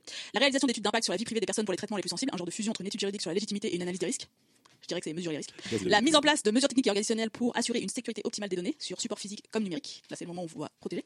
L'adoption de mentions d'informations à joindre lors de la collecte des données. Pourquoi, comment, pour combien de temps, etc. Donc là, il doit documenter, je dirais. La sensibilisation des employés aux enjeux et pratiques des traitements des données perso et sur les exigences du RGPD. Ça, c'est communiqué. La revue et éventuelle modification de clauses sur la protection des données dans les contrats avec les sous-traitants. Exemple, ton cloud d'entreprise. Je n'ai pas su résumer cette phrase. Daz, il a les yeux tellement froncés qu'on dirait, qu'il- on dirait moi. Ça, ça lui rappelle le boulot. Les Pourtant, pour- non, mais pourtant, cette Oh là personne là. est pleine de bonne volonté et je pense que j'ai un peu mieux compris quand même euh, Donc son ce métier. job, c'est c'est une planque pour juriste euh, Bah, en fait, c'est entre juriste, technique, euh, enfin, c'est c'est très, c'est c'est pointu. et community manager. Juriste de sysadmin. Ouais. Le cauchemar. Si on veut donc résumer, j'en suis à un point dans ma quête où je me dis que le RGPD est donc un texte pour le bien des utilisateurs que seuls les DPO comprennent et doivent appliquer. Et que toutes les entreprises ont appliqué en trois jours en pondant des textes illisibles pour les premiers concernés qui sont nous, qui n'avons jamais lu ces trucs. J'en appelle donc à toutes les bonnes volontés pour créer le jeu vidéo ou la série qui nous passionnera à ce sujet pour qu'enfin on lise les CGU. D'autant qu'elles sont censées être plus transparentes aujourd'hui. Mais peut-être que, en fait, la combine, ce qu'on comprend, c'est que dans six mois, ils l'auront vraiment rendu transparent. Donc, le cabinet Studio 404 Consulting Ah, a tranché. il arrive. Euh, la note de transparence de toutes les plateformes est donc de 1,5. Je pense que mon pitch de départ avec euh, les oiseaux qui, qui volent et, et fibres qui courent dans la, dans la campagne Avec les était fibres, plus clair. J'en arrive donc au cliffhanger, le TLDR que vous attendiez tous. Ah, bah voilà, parce que nous, on, on scrollait dans la chronique tout le monde. page 7,5. Vous devez accepter et savoir ce que vous donnez quand vous créez un compte, parce que c'est ça que le RGPD vous donne. Par exemple, avoir plus de 16 ans, sinon vos parents doivent aussi accepter. Vous pouvez tout récupérer si vous voulez quand vous voulez de vos données. Vous pouvez les modifier si vous voulez quand vous voulez. Vous devez être prévenu si vos infos sont en danger, genre si le site en question se fait pirater ou je ne sais quoi, si les mots de passe sont révélés à la terre entière. Si vos données ont été utilisées en contradiction avec la loi, vous pouvez déposer un recours avec d'autres gens qui se trouvent dans la même situation que vous et donc attaquer ces gens. En attendant, Allez. je vous propose le truc le mieux que j'ai vu passer à propos de ce règlement. Merci d'être resté jusqu'à la fin de cette chronique. La playlist I Love GDPR, qui est le nom de RGPD en anglais, sur Spotify. Spotify dont je n'ai pas lu la mise à jour de politique de confidentialité. Les titres de cette playlist sont le meilleur moyen de comprendre le RGPD. Ah, on peut applaudir Mélissa qui a été très haut ou très profond, je sais pas, dans sa quête de, du RGPD. Merci. Quel Merci. morceau, quel morceau. Quel sacrifice Tout ça pour ça. Mais non, mais, non, mais ça raconte quand même bien euh, Bah, ça, à quel point oui. c'est important, c'est massif et comment les gens ils ont d'abord la flemme avant de, avant de vraiment y aller, quoi, de s'y intéresser parce que c'est quand même important ce qui se passe. Là, là, il y a, là, il y a des, des sites anti qui sont en train de ou fermer leurs portes euh, à l'Europe ou Ouais. changer complètement euh, leur site. Il se passe plein de choses et nous, on est en mode, oh, encore un nouveau mail, machin, je sais pas quoi, supprimer, supprimer, supprimer. Moi, j'ai jamais cliqué sur les liens sur lesquels tu as cliqué, mais ça, mais jamais une fois. j'ai Mais en cliqué. fait, là, moi j'ai eu des potes qui sont vraiment pas aussi euh, connectés que nous et qui me disent euh, Mais c'est quoi ce truc de. Je reçois plein de mails là? Ouais, et, en fait, je pense que déjà ils ont réalisé que des sites avaient leurs infos. En fait, je, je pense qu'il y a plein de gens qui, quand ils créent un compte, ils se disent Je Ah donne ouais, rien attends, quoi. Je Ah, te jure. si. Mais si. Et que là, ils Ah, se disent, ils, se- ils disent, attends, il y a un truc qui se passe. Si Je, je si sais pas ce que qui a quoi sur moi. Ouais.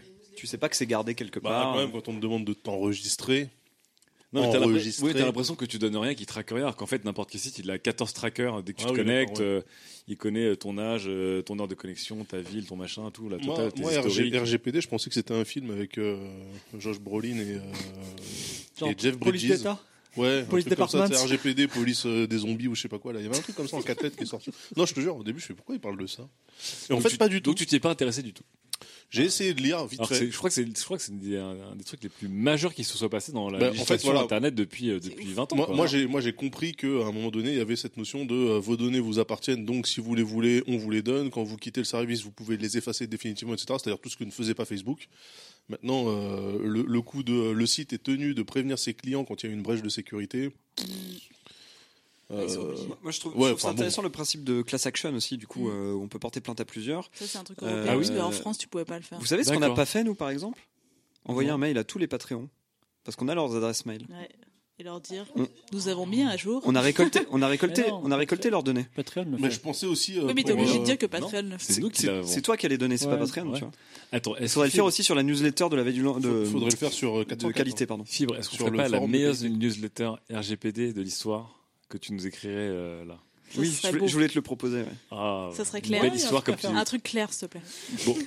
Non mais Ouais, Comme euh, tes il- messages d'absence. Il y a un truc à dire, c'est que, enfin, droit à l'oubli, tout ça, rien de nouveau, ça existe depuis toujours. Sauf qu'avant, C'était galère. sauf qu'avant, c'était juste, non, quand, quand on a, non, non, c'est pas ça. Ce qu'on craignait, si j'étais un vilain spammeur, c'est que la CNIL dise, oh là là, c'est pas très bien ce que vous faites. Là, ce que, ce qui, ce qu'on n'a pas dit, je crois qu'il y a une amende maintenant Ouais, qui se monte 4%. jusqu'à 4% du chiffre d'affaires. C'est ouais. 4, énorme. 4% Non, du chiffre c'est 4% ou 20 millions. Et c'est toujours le, plus, le chiffre le plus haut. Donc c'est pour, c'est pour ça que tous les Wow. trendlines, tous les Facebook, ils se sont mis à transpirer parce que là, pour le coup, il y a tous les avocats du monde et de, toutes les ad- administrations françaises et allemandes, tout ça, elles vont se bouger pour récupérer 4% des chiffres d'affaires des Gafa, tu vois. c'est pour ça que ça a tout changé. 4, mais c'est énorme. Et oui, et oui, oui. donnerait 4 euros. Est-ce que t'imagines non mais, non mais voilà. C'est pour ça qu'ils ont donc- tous envoyé le mail le 25 mai. Et donc j'ai regardé pour le Bon Coin parce que je me dis quand même le plus gros site français, le Bon Coin. Ouais, ils l'ont envoyé. Alors moi je l'ai reçu hier. Et normalement faut vraiment l'avoir fait le 25 mai. Après c'est. Non, mais ils l'ont envoyé aujourd'hui, mais on sait aussi que c'était le plus gros embouteillage de l'histoire de, des emails de, de la. Terre. Mais, mais le chimp, ils envoient Ouais. des mails en disant bon, c'est un peu bouché en ce moment, Ouais. vos mails partent pas euh, normalement. euh, Ouais, on a, on a reçu des mails, je les ai reçus euh, tous les jours, non-stop, et on sentait qu'il y a des mails qui été envoyés le 25, mais tu vois, c'est comme quand tu envoies un mail du Vietnam, c'est euh, t'es revenu de vacances, le- ton courrier n'est pas encore arrivé. On on- l'autre truc aussi qui est dingue, c'est que tu découvres des services dont tu ne te Oh, rappelles ouais. plus, Ah ouais. Ou des services dont tu es certain que tu ne t'es jamais inscrit, donc c'est des bâtards qui ont récupéré ton, Ton- ton, ton ton mail. compte mail complètement à l'arrache. Par contre, ce qui est cool, qu'en fait, ils, vont, a ils des bien attention à toi, ils ont des protections avec des. Il y a un des mails où il disait même si tu t'es désinscrit, comme on a ton truc, on te prévient quand même. Donc même, normalement, tu reçois des mails de tous les trucs où tu as été inscrit ever. C'est aussi pour ça que normalement, on en a Quel reçu plein. enfer. Est-ce que ça concerne que le numérique ou est-ce que je peux demander à ma banque, par exemple, de me filer mes données, les données qu'ils ont sur moi? Genre s'ils ont mis des notes sur mes découvertes, des trucs comme ça.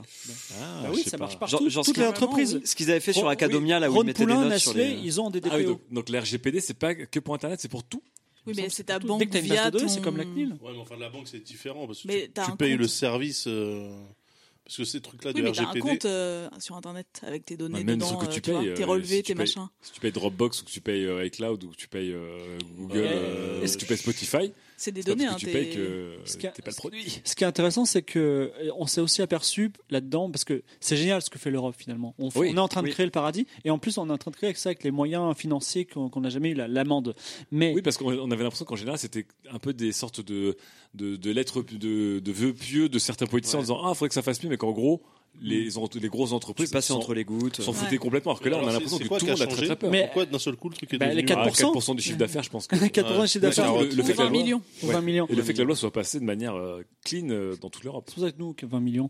Euh, ce que je voulais dire, c'est que on s'est aussi aperçu que l'Europe, qu'on était quand même assez petit, parce qu'il y a quand même des gros Chinois, et je pense à, aussi aux Coréens, Ah oui. euh, Ragnarok Online, Ragnarok. Online, qui ont dit Ah bon, l'Europe nous impose ça? Eh Bon, ben, fout. eh ben Bah, les Européens, vous viendrez plus chez nous. Il n'y a pas que l'Europe. hein. Je trouve le- ça- le- je crois que le- le- un des gros journaux américains, pareil, il a sauté. Le Herald Ouais. Tribune. euh, Ouais. Non, mais il y, a- il y a une société péruvienne, non, chilienne, excuse-moi, chilienne, qui euh, propose un service en ligne pour bloquer tous les utilisateurs européens. Ouais. C'est-à-dire, euh, tu tu t'as pas envie Ouais, de ouais. t'ennuyer avec l'Europe, allez, on te bloque les Ouais, Européens. En fait, c'est- c'est c'est plus rentable, enfin, c'est moins coûteux de te couper une partie de ton audience que de pouvoir te, enfin, Voilà. de risquer de te prendre 4% dans la tronche euh, avec une class action européenne. Alors j'attends quand même de voir, euh, par exemple dans le cas de Ragnar- Ragnarok Online, ou même d'un Tencent ou autre, euh, j'attends de voir l'Union Européenne qui va chercher 4% du chiffre d'affaires de Tencent. Bon courage les mecs, parce que Bah, en tout cas, euh, c'est la assez Chine pour te que- les apportera Non, avec façon, des Non, mais ils s'en moquent, ils ont vite, hein. coupé, ils ont coupé. Oui, non, mais je veux dire, de toute façon, on sait très bien que ça reste quand même un vœu pieux parce que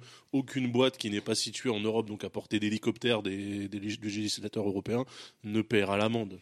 Faut pas rêver. Bah, Ouais, ça, on reste un gros marché. Tencent, hein. il Ouais. t'enverra le 20 millions sur un missile balistique à destination de l'Elysée. Tenez, l'argent arrive avec tout le reste. Voilà. Non, moi, je pense qu'ils vont s'y plier. Ouais, Ah je ouais pense qu'il faut s'y plier. Ils vont Si plié gaming Non, c'est Wow. gigourne et coquillage. C'était loin, là. Cyplier fait des vidéos. On a vu aussi que des sites, euh, il y avait des versions européennes et RGPD compliant de sites, notamment des sites américains. Ouais. Et les mecs qui ont testé ça ont halluciné parce que les poids de chargement des pages, les mecs disent qu'en Ouais, moyenne, ils sont passés de divisé. 5 mégas à 200 kilooctets en retirant tous les trackers, les machins. Et ils sont littéralement passés de 5 mégas à 200 kilooctets la page, quoi. Donc, Non, non, euh, c'était pas aussi fort, mais ouais. ah, j'ai un truc, j'ai un truc qui parle euh, littéralement. Je crois que c'était un facteur je- 5, euh, un- ouais, un facteur 5, divisé par 5 en fait. Le... Euh, Attends, je vais te le trouver. Mais du coup, c'était. Ça, c'est quand Ouais, même du coup, les une sites sont de- optimisés. Bah, non, mais pas optimisés, c'est qu'ils sont Mais- normaux. Mais ça serait Ouais. marrant du coup que des Américains utilisent des VPN pour se connecter à des sites américains depuis l'Europe pour Ah, des consulter sites- les pages light. euh, Ah, des sites. Que euh, des utilisateurs européens. américains Enfin, la version européenne utilisent, des IP euh, européennes pour euh, accéder aux services américains. du coup, ce qui est intéressant, c'est que c'est aussi écologique. Oh, c'est beau, c'est Non, mais beau. ça- Non, mais c'est vrai, attends. Parce que là, là, on parle, on parle des gens qui sont en train de pleurer sur la bande passante, euh, le trop de données, euh, Free qui bloque, euh, machin. Mais en fait, si on dit à Free qu'à un moment, euh, tout le trafic internet, il va baisser de euh, entre euh, x5 et x20. Bah, J'aimerais bien voir des vidéos que- porno divisées par 5. Mais non, mais c'est les tracker. Ou alors elles sont en deux couleurs. non, regarde, là, il y a eu, il y a eu des, des tests qui ont été faits euh, par un homme qui s'appelle euh, euh, Marcel Freisch-Bichler. Euh, développeur aus- euh, autrichien euh, spécialisé euh, dans la- sur la question et il a fait des tests et il a plusieurs euh, il a plusieurs pages qui sont passées de 5,2 mégas à 500 kilooctets donc on est sur un facteur de x10 Ah, pas mal. tu te rends compte? Est-ce que ça va durer ça? Est-ce que petit à petit ils vont pas, ils vont pas nous rebaiser? Bah apparemment Ils vont la RGPD des trucs qui alors- contournent le. non mais la RGPD elle est, elle est plutôt bien conçue elle est assez ferme en fait sur le truc Le, que- on dit, le le RGPD, RGPD pardon. Et ce qui est intéressant aussi, c'est que ça existe depuis la- la 2016. Et un peu comme des élèves- mauvais élèves qui ont, qui ont pas fait leur devoir, tout s'est joué dans les trois derniers jours. Je Ouais. trouve ça ouf. Il y a personne, moi, moi, personnellement, j'aurais eu ça. Je pense qu'à vers mi-chemin, je me serais senti un petit peu en retard, tu vois. Mais là, vraiment, ils ont tout fait aux trois derniers jours. parce qu'ils sont les gars ont regardé tout le monde en disant bon, personne n'a bougé. Ouais, c'est des veilles de partiel tu, tu photocopies les ça. polycopiers Non, peut-être qu'ils se sont dit, non, mais vraiment quoi, ça 4%, Et tu il y a- sais. il y a les vrais petits malins qui se sont pris plusieurs mois à l'avance, non pas pour modifier les clauses de leur site, mais pour vendre au site qui était à la bourre du, cons- Ah. du conseil juridique Ah là spécialisé en, GRP, en Tu RGPD. noteras quand même l'exception française, le bon coin qui arrive après la bataille. Au fait, La guerre est, est déjà finie en disant, hé les gars, au fait, euh, c'est génial. Et on pourrait se faire un défi comme le, comme le Bepo, où chacun d'entre nous, on demande les données à un site. Ok. Et on en parle dans la prochaine émission. On demande nos données. Moi, je demanderais bien Spotify mes données. Tu sais que euh, moi, Facebook, j'ai déjà demandé à peu près 10 fois. Fois, il fait Ouais, t'inquiète, je t'envoie. Non, c'est Twitter. Twitter, le mec, t'inquiète, je te rembourse. Je t'envoie une archive, ouais, je t'envoie une archive, t'inquiète, ça va arriver. Voilà, j'ai jamais rien eu. Ah, je vais bien qu'on retenter. essaye, ouais. Ouais, ouais, je tu vais. Spotify Pour Je exporter, fais Twitter, moi. pour expor- exporter tes tweets ou Ouais. pour- Ah ben non, exporter tes tweets, ça marche bien. Non, non, ça, c'est Ah, non, non, non, là, c'est les données, publicitaires, ce genre de choses. Je vais demander Google, mais je crois que quelqu'un l'avait déjà fait là, il y a quelques mois, justement, euh, récupérer tout son historique et tout ça. Et la personne était effarée par tout ce que Google. euh, 123 gigas. Il y, a, il y a Tinder qui est intéressant. Ça a été fait Mm. par une, une journaliste qui s'appelle Judith Duportail, où ils, ont, ils ont toutes tes conversations quand même. C'est son vrai nom, ça, du portail Ouais. Ouais. Ah, Google, ça. Donc tu, tu, tu récupères toutes tes conversations Judith Tinder of the que tu as eues depuis le, depuis le début. Quoi. Oh et, tu, là et tu là. redécouvres des gros Oh malaises. là là là là. où t'étais la vraiment en zone. chien samedi Non, mais soir. non, mais- Oh, putain. non, alors j'ai une Mais tu, question. et tu peux les faire disparaître grâce au RGPD. Non mais et, et si le- l'autre, la personne avec qui tu as parlé, a demandé son droit à l'oubli, est-ce que tu as juste tes conversations à toi ou tu as les dialogues C'est une très Ça, bonne question. que moi, ça, moi personnellement, j'ai discuté avec des gens en sur. Tinder, ça me flipperait, ça me flipperait grave Ouais. que les gens exportent mes trucs. J'ai effacé mon compte Ah, depuis. hein. c'est pas con ça, qu'est-ce qui se ça, passe ça- si ça doit être, t'exportes tes- ça doit être anonymisé, je pense, du coup. Tu hein. dois pas avoir le nom de l'autre. Je suis fibre tigre. Premier dialogue. Bonjour. Non, mais alors, moi, j'ai j'ai quand même. Je une suis question- hétérosexuel et très heureux de l'être. J'ai quand même une question par rapport à ça, parce que euh, dans le même temps où tout le monde parle de la RGPD, du RGPD. Le RGPD. Ouais, bon, ça Moi va. aussi, j'arrête pas de dire je- C'est un trouve que la- règlement, un règlement. J'entends régulation. Ok. Tu veux dire le GDPR Euh, eh ben en fait, euh, GPDR. Facebook, à chaque fois qu'ils m'ont écrit, c'était pas du tout pour me parler du RGPD. C'était pour me dire qu'ils pouvaient- que je pouvais activer la reconnaissance faciale pour leur permettre de plus facilement traquer les gens qui utilisent mes photos sans mon autorisation. Oui, parce qu'en fait, il avait activé par défaut, sans me demander. Et là, avec le GDPR, ils se sont Ouais. dit, mais I'm Sandra, and I'm just the professional your small business was looking for. But you didn't hire me because you didn't use LinkedIn jobs. LinkedIn has professionals you can't find anywhere else, including those who aren't actively looking for a new job but might be open to the perfect role, like me. In a given month, over 70% of LinkedIn users don't visit other leading job sites. So if you're not looking on LinkedIn, you'll miss out on great candidates like Sandra. Start hiring professionals like a professional. Post your free job on linkedin.com/achieve slash achieve today. merde. 4%. On est obligé de leur redemander. Parce que moi, c'était le truc euh, de la reconnaissance faciale. Il y a le service de, de protection où il dit envoyez-nous vos nudes. Comme ça, nous, on vérifie s'ils sont pas utilisés ailleurs. Ouais, incroyable. Grâce à nos spécialistes surentraînés. Ok, les mecs. Trier sur le volet d'après Traline. hein. Franchement, Trier sur le volet. Franchement, ce serait une blague, ce serait hyper drôle. Ah oui, mais c'est ça qui est Ce serait incroyable. vraiment le mec qui dit oui, envoyez-moi vos nudes euh, comme ça. ouais. Je vérifie, je connais bien Attends, j'ai Internet. j'ai lu ces trucs-là, j'ai regardé le site en me disant ouais c'est The Onion, ça doit être un Gorafi, un truc. Non non non, c'est sérieux. Les mecs sont sérieux. Incroyable. Et du Et- coup, ils, ils parlaient pas de ça, ils, Ouais. ils parlaient plus de ouais active la reconnaissance faciale. C'est Mais cool. justement, et d'ailleurs, pour parler de ce bullshit là, ce qui était dingue aussi dans, tes, dans, dans les mails que tu as eu, Mélissa, c'est littéralement le bullshit, on dirait une pub de shampoing ou de, d'après-rasage je C'est genre, grâce rien, à des quoi. systèmes très surlevés d'encryption pseudo-digitale, tri, euh, tripartite, Quatre lames. Et dans à quatre lames. Moi, je- C'était j'ai- du bullshit. J'ai fait, j'ai fait la chronique euh, trop tard, c'est-à-dire que j'aurais dû commencer il y a genre trois Six mois. mois. Enfin, dans trois mois. Comme parce que toutes les entreprises, c'est vraiment, tu vois, l'RGPD. Parce qu'en fait, ils disent qu'ils ont mis à jour leur politique de confidentialité. Mais l'ont-ils fait? Ah. Et oui. Il faudrait qu'on Parce que t'as à pas de timestamp sur les euh, trucs, en fait. sur- Ouais, t'as sur la question, ouais. Et parce que comme c'est, ça reste. Enfin, je pense que du coup, ceux qui citent les articles, je pense qu'ils n'ont pas inventé, donc oui. Mais il y a d'autres services où vraiment, comme c'est, comme il n'y a pas de charte en fait d'organisation de la page, bah en fait, euh, ça qui je fait, suis pas sûr quoi. Toi, t'as passé l'étape 1 que personne n'a passé, t'es allé à l'étape 2 et à l'étape 3, c'était un PDF de, de CGU classique et Ouais. illisible comme d'habitude en fait. Donc, Donc je pense que certains l'ont fait et d'autres, je pense qu'ils ont juste dit qu'ils qu'ils le faisaient, mais qu'ils se laissent un peu six mois pour, euh, tu vois, voir venir. ça aurait dû être un truc qu'ils auraient dû imposer dans le Ouais. GDPR, c'est de demander aux boîtes de faire des versionning de leur, de leur CGU en fait. Parce que là, Et tu highlighter il- les changements il y a- et tout. C'est pas, pas ça des articles mis Bah, un à jour, euh, c'est toujours des pages blanches avec un titre bizarre et où il n'y a pas de truc de publication. Donc en fait, tu vois pas quand ça a été publié, tu sais pas. Bah, en tout Ça, cas, sur, toutes les euh, ceux que j'ai lus. Euh, Machine, mais euh, Ouais, mais Ah ouais. mais euh, Pour archive.org. euh, ouais, c'est ça. mais Ah ça, ouais. prend- ça prend pas les PDF par exemple, Wayback Machine. Ouais. Ah oui, eh ben, dites donc. Bon, et toute, toute euh, dernière chose, donc on, on va faire un pari, c'est ça? On va essayer tous de, récupérer récupérer nos nos données. données. Moi je et demande mes données à Spotify. ouais. de récupérer nos données et euh, il faudrait qu'on demande aussi à nos auditeurs s'il y a des gens qui se sont vraiment intéressés à la question. ouais. Et dernière chose, est-ce trouvé qu'on pourrait essayer de trouver un DPO Bah, Bah, euh, la personne que j'ai ouais. interrogée Ouais, un truc. l'est. Ah, je crois que c'était une personne qui, était, qui s'intéressait à la question. Elle Non, est non, déjà non. DPO Bah, Donc, il y a en fait, déjà des il DPO est, qui ont été nommés en France. il est pas. Enfin, il- Ah, je pense que l'acronyme DPO qu'on rigole. Délégué à la protection des données. D'accord. Et le, le O alors, c'est quoi Ah, il voulait pas mettre DPD. Voilà. DPD. Je pense que DPD en français, Non, mais c'est ça aurait en fait rigoler. anglais. C'est euh, non, des. Attends, je dire. Data Protection Organizator. Officer, Officer, officer, officer. Officer. Officer. Oui, parce que DPD, bon, voilà. Bah attends, c'est une euh, boîte de livraison, hein, c'est Chronopost. Donc C'est normalement, maintenant, tu peux souvent dans ce genre de boîte, tu as un, un mail euh, DPO at euh, XXX. Ouais, c'est comme Chief Happiness Officer. hein, c'est- Exactement. Non, mais est-ce qu'il y aura des vrais jobs? Parce que j'ai l'impression que c'est la plan cultive. Ah mais si si parce que euh, justement sur Twitter, juristes. sur Twitter, il y a aussi un mec qui a été nommé DPO, euh, je crois, dans une grosse banque, enfin Ouais. pas banque mais un truc, une association de banques ou de mutuelles. Et le mec a vraiment été nommé, il y a eu un communiqué, euh, enfin Ouais, mais vraiment euh, j'ai l'impression que c'est un euh. placard, c'est que genre, Non, oui, oui, on a un gars, on a un gars, tu le poses là. C'est même le Et job. après, tu fermes le bureau C'est et certainement le, c'est certainement le job du futur même. Mais je pense que c'est le job le plus dur de la terre, parce que Ouais. c'est comme euh, Lui-même ne sait parler pas ce après, qu'il mais fait. c'est vraiment personne, personne sait ce qu'il fait. Je suis sûr que les un collègues sont là, hyper genre, bah, intéressant. le mec, il, apparemment, il est nécessaire. Bon. Et bah, c'est le mec qui va être obligé de- d'expliquer ce qu'il fait et de dire c'est important les mecs, faites attention. Et tout le monde dit Non, mais le du mec- moment le DPO, il va aller faire des formations en interne pour dire bonjour. Alors, comment utiliser les données d'utilisateurs de manière euh, vraiment Éthique. euh, éthique Et les mecs vont lui rigoler au nez, quoi. Et tu sais, il va, il, va, il va ressembler à un petit boy scout un peu naïf dans l'entreprise. Ah, où il, il pèse 20 millions parce que Et c'est-à-dire voilà. le mec il dit vous, vous- vous- si vous êtes si, si- enfin s'ils sont pas compliant au RGPD Oui, mais euh, euh, 20 millions. il- Ouais. ça, ça reste le mec un peu chiant parce que tout le monde est en train de faire du Ah fric bah pour oui. essayer de C'est 20 millions par plainte. bah, je pense Non. que c'est 20 millions déjà pour commencer et puis après on, on voit comment tu bah, je pense qu'il y a une poursuite judiciaire de toute façon qui se fait à chaque fois. Mmh, 20 millions par plainte, ça serait chouette.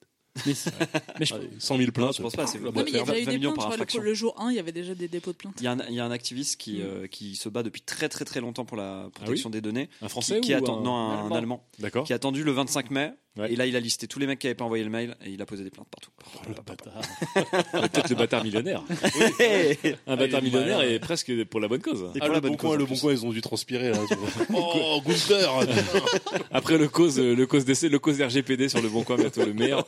Hashtag de recherche. Merci, merci beaucoup, Mélissa, de nous avoir euh, TLDR, la RGPD, surtout de, enfin vraiment de- d'avoir été au charbon, quoi. J'espère que sur le forum, on pourra partager nos. Parce que je suis sûr qu'il y en a d'autres qui ont fait ça qui se sont dit, mais attends, il se passe quoi? Moi, je veux, je veux bien des témoignages de gens en entreprise qui ont transpiré. Tu vois. Mm. Ouais, ah Genre oui, où c'était un petit peu le branle-bas de combat. Oh, en mode, je- euh, putain, c'est la Je merde. pense que Telkmar, euh, ce sera pas. Et surtout toutes ces bonjour, entreprises hein, où Internet, ils se disent, tu vois. Ouais. Et tout Et d'un d'un coup, ils ont fait genre. Ça sent la merde. Ah non, mais c'était, un grand vent de Il panique. faudra en tout donc cas. demander oui, le, le, le nouveau boulot de, de Telkmar au prochain camp. Ah bah oui. Puisqu'il aurait Ça, été. bah, moi, je suis. DPO. euh, DP, DPO, senior euh, vice PO, DPD. On fait un bisou à Telkmar, qui est un de nos auditeurs les, les, les plus attachants. Euh, et on verra s'il a su grâce au RGPD. Merci beaucoup, Mélissa. Et tout de suite, du coup, on attaque la deuxième FAQ. F, A, Q. Bon, allez. Je sens que vous avez tous un peu euh, sué et c'était pas la pizza, c'était l'R- le RGPD ce coup-ci parce qu'on a, on a tous euh, euh, sorti de la vapeur de, par les oreilles pour comprendre tout ça. Une petite question toute simple euh, de Marc Falzon sur Twitter.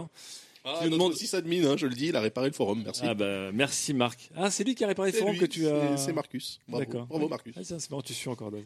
Euh, question toute simple. Quel est votre plus vieux souvenir relatif à Internet? Oh là là. Alors je vous laisse un petit peu remonter dans le temps. Je vous laisse, on peut, si vous voulez, fermer les yeux et faire un bruit de gong pour euh, faire un système de hein, de- d'hypnose et de venir creuser dans vos souvenirs de petite enfance. Alors- pour les plus jeunes d'entre vous. Alors Fibre, évidemment, il est déjà remonté à, à très loin. Ah, indirectement. Ouais. Euh, donc j'avais pas internet dans les mains, mais euh, je- donc j'ai changé des disquettes avec mes amis euh, de jeux vidéo à l'époque euh, dans la Ouais. cour de récré. Ça, c'est pas Internet. Et, ça. euh, et, et quelqu'un et quelqu'un me, me donne des me donne de la musique traquée à l'époque. Je crois qu'on était en 92 et il me dit j'ai trouvé ça sur CompuServe. Et je savais pas du tout ce que c'était. Je comprenais pas où est-ce qu'il avait trouvé si c'était un magazine ou pas. Et bien plus tard, j'ai appris que c'était un fournisseur d'accès à Internet. Oh, Très bien, très bien. Euh, Du coup, je rebondis puisque tu- ton, ton anecdote euh, me fait penser qu'effectivement, moi aussi, la première fois que j'ai été confronté à Internet, c'était pas directement avec Internet, mais c'était une disquette qui contenait euh, l'état JV, hein, l'encyclopédie Ouais. des trucs et astuces des jeux vidéo, édité par jeuxvideo.com. Ah, ça, c'est beau ça. C'était en 2012. C'était en 2002, je pense. Ah, dans l'état JV, c'est c'est assez vieux quand même. c'est assez vieux. Moi, Ouais, attends. Mon premier Et souvenir. on pouvait la, la- la télécharger sur une disquette, hein, c'est ça qui est, qui est beau surtout. Mon premier souvenir d'Internet, c'est une voix suave qui te disait Vous avez des messages. Ah ouais, Ah ouais? Ouais, c'était AOL.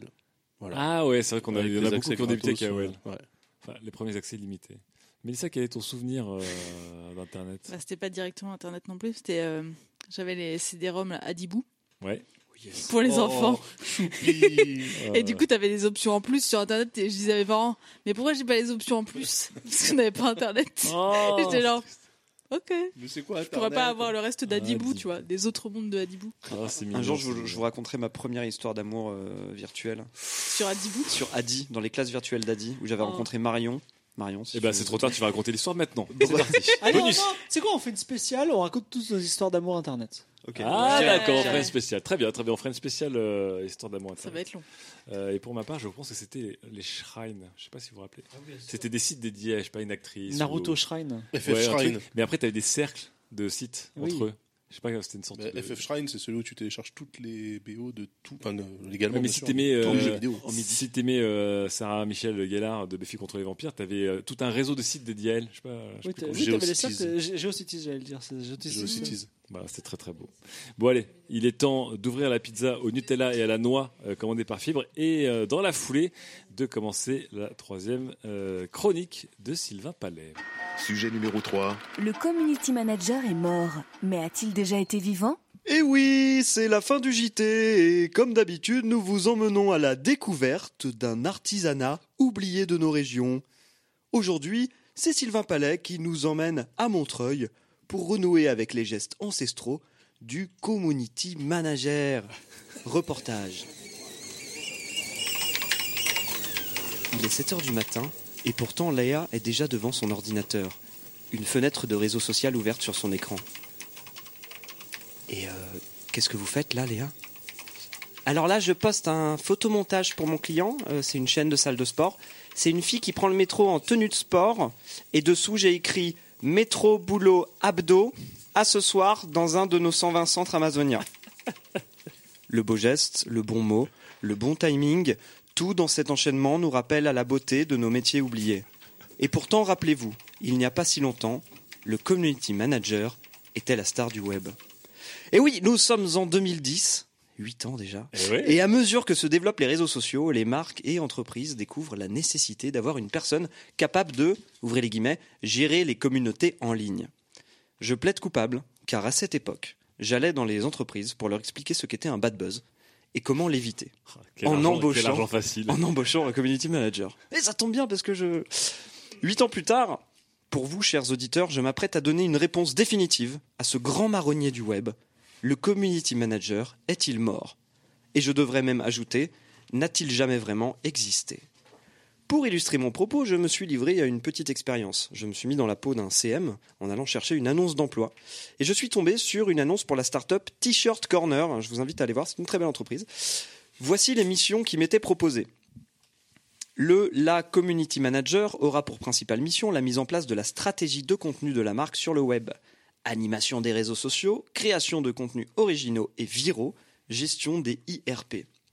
Pris d'un doute, j'exécute avec dextérité un CTRL F et je tape communauté pour les profanes du monde informatique. CTRL F, c'est pour rechercher du texte sur une page ou dans un PDF. Donc je cherche le mot communauté, aucun résultat. C'est étrange. Oui, c'est étrange, parce que ce mot, il est quand même dans l'intitulé du poste. Donc c'est très étrange. Et figurez-vous qu'il en est de même pour 90% des annonces que je parcours par la suite. Je décide de retourner dans le reportage de Jean-Pierre Pernaud que je me suis construit dans ma tête afin de questionner Corinne, ma community, euh, Léa, ma community manager, tout aussi fictive que le reportage. Et euh, dis-moi Léa, est-ce que tu animes des communautés? Oh bah je, je crois oui, enfin je veux dire, je poste du contenu, les gens font des retweets. Parfois ils me demandent pourquoi leur passe membre ne fonctionne plus et je leur réponds qu'il est peut-être démagnétisé. Je, je sais pas si c'est vraiment ça, animer une communauté? Léa, je pourrais lui répondre oui, c'est ça, animer une communauté. Et je mettrai fin à cette douloureuse chronique en ayant soigneusement évité euh, l'olifant au milieu de la plaine du Rohan. Mais chez Studio K104, nous sommes de pugnaces détectives. Ma conclusion préliminaire, donc, c'est que ce qu'on appelle les community managers aujourd'hui, bah, c'est plutôt en fait des responsables éditoriaux, au mieux des social media managers. Ils font du contenu, pas de la communauté. Mais alors que s'est-il passé? Qu'est devenue la belle promesse de la communauté sur Internet, réunie par-delà les frontières autour d'une passion, un centre d'intérêt commun, voire une marque Peut-être que ça n'a jamais existé finalement. Au bout de mon troisième verre de whisky, je commençais sérieusement à devenir parano. Cette enquête me tuait à petit feu. Et pourtant la réponse était là, devant moi, Ou devrais-je dire autour de cette table, autour de cette pizza au Nutella? Bon sang, mais oui.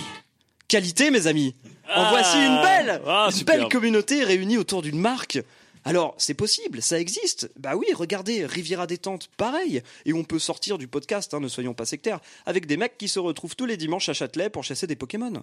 Alors, pourquoi les community managers tant convoités par les entreprises ne s'occupent plus de communauté? J'ai un début de réponse et je crois qu'elle va vous plaire parce qu'elle est très 404. Lorsque les réseaux sociaux étaient encore jeunes, nous avons fait le doux rêve du tout numérique. Et si on peut scaler les modèles économiques, pourquoi ne pourrait-on pas le faire avec les interactions sociales? Une petite page Facebook, une petite publi pour ou contre l'école, et hop, community management. De fil en aiguille, page Facebook, petite publi, like, commentaire, débat, reporting à mon N plus 1. L'animateur de communauté, combien de carrés dans cette image, like, commentaire, reporting, N plus 1, est devenu un pouce-bouton des réseaux sociaux. L'artisan est devenu un robot de chaîne de montage. Toi, qui publie sur les réseaux sociaux en suivant un calendrier éditorial, je t'interdis de te présenter comme un community manager. tu n'as pas le droit d'usurper ce titre de noblesse. Car gérer une communauté, et on est bien placé ici pour le savoir, ce n'est pas seulement publier des images sur Twitter ou des news tech, c'est organiser des rencontres, des événements, c'est développer un langage commun, des codes, des valeurs, c'est provoquer les échanges, les encadrer, les prendre en compte et les valoriser. C'est aussi donner de l'autonomie aux membres, accompagner leurs initiatives. En deux mots, vivre ensemble. Alors oui, c'est mon projet. Le community manager est mort. Et selon moi, il n'a jamais vraiment existé. Mais, soyez-en mes témoins, j'entends ici le ressusciter. Et j'ai à mes côtés un allié de taille. Il s'appelle Facebook. Comment ça? Eh oui, ce bon Zuki, notre sauveur, soutient mon discours de vieux con en axant toute la stratégie de Facebook vers les groupes, les, ce qu'il appelle les communities, et les fameuses meaningful interactions. On voit d'ailleurs fleurir ici et là les tentatives de marques et de médias de créer des clubs de lecture ou des groupes de conseils de voyage sur Facebook. Le temps est venu, chers internautes, croyez-en Zuckerberg notre sauveur, trouvez-vous une bonne petite commune de niche pour les fans de lutherie ou les fous de la vapote, et peut-être que vous survivrez au déluge. Quant à vous, community manager, votre gloire est proche. Vous allez enfin être reconnu pour ce que vous faites de mieux. Parler avec des gens. Vous pouvez dès maintenant désinstaller Photoshop. Ah, on peut applaudir Sylvain qui va vendre des formations évidemment. Il est très malin. C'est-à-dire que le mec en 2010 il vend des formations pour euh, faire du community manager et faire du gros hacking de page Facebook. En 2018, il vous dit, et tout ça c'était qu'un grand mensonge. Et en 2020, il va vendre des formations aux mêmes entreprises pour leur dire non mais voilà comment on fait vraiment des communautés. Et euh, je suis aussi euh, RGPD, euh, GDPR compliant. Je peux vous faire du conseil juridique. Oui, parce que donc on n'a pas parlé du mail de la veille du lendemain, mais euh, très belle gestion de communauté slash RGPD. Merci. Ah oui, c'est ta newsletter. D'ailleurs, Vous, pouvez ouvrir celui-là. C'est vrai, on peut, on peut ouvrir ce mail de, du- de, de la veille du lendemain. Alors, c'est c'est, euh, c'est un petit marronnier, c'est un truc qui te tenait à cœur, ces fameux community manager.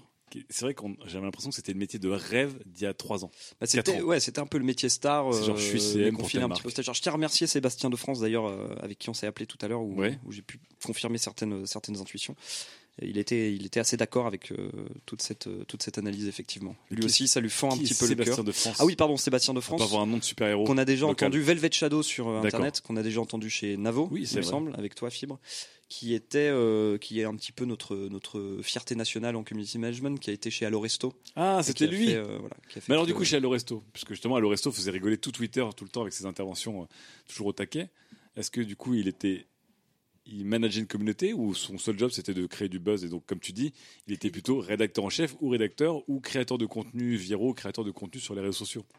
Euh, bah, disons qu'il était les deux. D'accord. Voilà. Ok, Belle merci. C'était très marketing. hein. Quand, je, quand je lui ai demandé ses états de service, sa médaille, en gros, c'est il a dit à un moment, on a lancé ce hashtag, il a très bien marché, il était sur les 4 par 3 on était très contents. Je crois Oui. que c'est pas un, genre, un repas ce soir, je me souviens plus ce que c'est, malheureusement. Ouais. Mais voilà, donc c'est. euh, Mais alors, du coup, si Sylvain, juste avant qu'on démarre, démarre le débat, on parle de community management de marque spécifiquement quand même là. Ou ça Oui, mais, à tout oui, mais une marque c'est très large. Tu vois, ça peut être Oui. un média. Euh, Oui. Qualité, je Oui. considère que c'est une marque aussi. Tu Oui, vois. d'accord, ok. C'est une Donc, euh, en gros, c'est oui, dès, que- dès que des gens sont susceptibles de se, de se réunir autour d'une organisation ou d'une entité, de se fédérer, tout à fait. Tu veux dire que le légendaire euh, community manager de la foire fouille sur Facebook euh, n'est pas vraiment un community manager? C'est celui qui mettait combien de carrés dans cette image? Oh, il a fait, C'était le Cora de Rennes, je sais plus. S'il avait fait que ça. Il y a aussi Tanguy de Bouygues. Je vous souvenez-vous Tanguy de Bouygues. Elisa de Mais- la Poste. Mais alors, ces, ces gens-là il y a étaient- Quechua qui a tout niqué avec euh, Kanye West, là, il y a pas longtemps. Oui, oui, oui, tout à fait. Mais encore une fois, là, on Mais est dans voilà, le. là, on c'est est sur l'actualité. de- l'éditorial. On est C'est sur, C'est l'éditorial. C'est ce qu'on appelle plutôt des so- social media managers. D'accord. Da- Maintenant, hein. d'ailleurs, il se, ouais, ou éditeur. D'ailleurs, ils se présentent de plus en plus comme ça maintenant euh, dans les entreprises. Il y a plus Ce CM, sont en juste fait. des créateurs de contenu sur les réseaux sociaux, mais il n'y a rien dans la gestion de la communauté, comme tu dis, euh, essayer de faire grandir une communauté, de créer des liens, créer des, euh, des, des apéros à travers la France, par exemple, des choses comme ça. Voilà, ce genre de Mais en même temps, c'est un peu normal pour une marque, parce que ça Ouais. coûte des sous. Et De ils ont autre chose à foutre que de proposer de faire des apéros entre fans de. Oui, mais toutes les marques, elles ont des community managers, toutes les agences de community, des agences entières de un- community managers pour des un marques. community manager, elles en ont genre 10, Oui. 20, 30. Ouais, d'accord, mais euh, c'est uniquement pour créer de l'engouement sur les réseaux sociaux sans forcément une promesse Non, physique c'est derrière. intéressant réelle, parce que derrière, tu- réelle. derrière, si tu organises des événements, par exemple, tu peux faire de la fidélisation, tu peux faire du sampling, tu donnes des échantillons, tu crées un détachement à une marque quand même. Quand euh, une marque comme Grolsch ou Heineken organise des soirées techno euh, à Paris, c'est quand même très bénéfique pour eux, tu vois. Non, Et surtout, en plus, ils organisent ces ouais. soirées en prenant des influenceurs de leur communauté, qui sont pas toujours de leur communauté, vu que c'est des influenceurs et du coup, ils les font venir pour que ça crée une communauté. Tu veux dire que c'est des mercenaires, peut-être? Non, mais mercenaires, mais ça, c'est des marques qui sont propres. Enfin, tu vois, tu parles de Grolsch Heineken, ok, c'est des, c'est des marques de boissons, donc ça se marie bien avec un, un genre de meet-up et euh, des événements. Ah oui, euh, oui, ce que tu veux dire, c'est que toutes les marques ne- n'ont pas de communauté. Si je suis euh, Telefunken, euh, génial. Donc, euh, pour créer de l'engouement autour de mes nouveaux écrans cathodiques, euh, 4 tiers de 82 kilos, je fais quoi, Telefunken je fais, je fais une soirée, je fais. Tu vois, en fait, il n'y a aucun intérêt pour, euh, pour un Samsung de euh, d'essayer de fédérer euh, tous les gens qui le suivent. Il Pourquoi suffit. tout le langage pour nous pourquoi aider pas Et autour, justement, on a et- nos ambassadeurs Samsung, et nos événements avec nos si, fans. oui, les sur, mais- sur la photo notamment, En Samsung. fait, euh, en fait, un Samsung ne va pas s'appuyer sur sa propre communauté, il va s'appuyer sur les communautés des influenceurs qu'il va inviter à ses soirées. Tu vois Oui, mais le rêve, c'est d'avoir une communauté. Regarde les, Oui. la communauté d'Apple. Les mecs Ouais. sont prêts à mourir pour Apple. Alors Sachant que- qu'Apple n'a même pas de community manager parce qu'ils s'en battent. les ouais, mais c'est ça aussi. ouais. C'est ça qui est Ça, beau. c'est un, un- un cas à part, comme d'habitude. Ouais, c'est un cas à part. Apple. Mais par exemple, euh, on avait été au brief de Xiaomi, qui est la grosse marque chinoise qui débarque en France, et ils n'arrêtaient pas de dire que eux, ils basaient toute leur com sur la communauté, et ils ont des gens qui sont social media manager X fans, X blogueurs, X pas vraiment employés, mais qui font des missions pour eux et qui sont un peu les- leurs évangélistes, etc. Et qui écrivent des articles. des stagiaires. Non, des Non, parce qu'en plus, ils sont même pas vraiment, ils sont pas dans l'entreprise. C'est des gens qui sont, qui ont leur, euh, leur propre blog, leur propre site, mais euh, la marque leur envoie les trucs en avant-première, les invite à des événements. Ah, bah, c'est comme les ambassadeurs Sony, ouais. C'est ça. Ouais, non, les ambassadeurs Sony, c'est autre chose parce que eux, c'est des photographes qui produisent de la photo et Sony les, les. Ouais, d'accord, ok. En fait, le CM, une communauté, euh, on va dire, florissante, elle n'a pas besoin de CM dans le fond. Tu penses? Mais si, bah si, parce que regarde, qualité, euh, il faut quand même qu'il y ait Quel Daz est- quel est qui le vire CM de les. qualité? Que ferait le camp, que ferait le camp sans Les Sam? modos. Je vous pose Non, la non, question. non, il n'y a, pas- il y a, pas de- il y a pas de CM dans qualité, par exemple, ça Ah marche si, très, c'est nous tous les On est On tous, est tous on est tous CM en vrai. Mais Non, parce mais que attendez nous, on les est tous gars, je peu vous vois pour jamais sur le nous-mêmes. Discord et je peux vous dire, moi j'ai aucune, aucun pouvoir sur le Discord. hein. Les mecs ils font ce qu'ils veulent. La communauté, elle est parce qu'on a, Discord, on il y a le on a aussi forum. donné les moyens et on est souvent Oui. sur le forum. Mais Non, moi, j'étais à un dîner hier avec des- les moyens, ceux qui Accompagner créé les sans nous. initiatives, tu vois, c'est Ouais. ça aussi. J'étais hier avec les auditeurs et il y a beaucoup de podcasts qui sont, euh, qui sont nés aussi avec euh, qualité. Oui, On oui. les relaie, euh, on discute avec eux. Euh, c'est ça aussi. mais en on- fait, on n'est pas on en se train de dire vite, euh, likez notre page Facebook Oui, c'est ça. et On bon, bah, bonne chance dans la vie voilà, on se lève pas le matin en se disant tiens, on va s'occuper de notre communauté. Elle Ah si, toi elle tu fais ça par contre, tous les matins. Ouais. à 10 Alors, heures. il se lève le matin préparé à mourir. Je suis l'exception. Justement, bah, justement, Fibre est un, du coup, Fibre est le social media manager de qualité. Exactement. Un petit peu, mais je, je, je suis un peu. Patreon. Je, je développe la théorie suivante, mais peut-être que j'ai tort, qui est que les, les communautés vertueuses, comme Pokémon Go par exemple, n'ont pas de CM.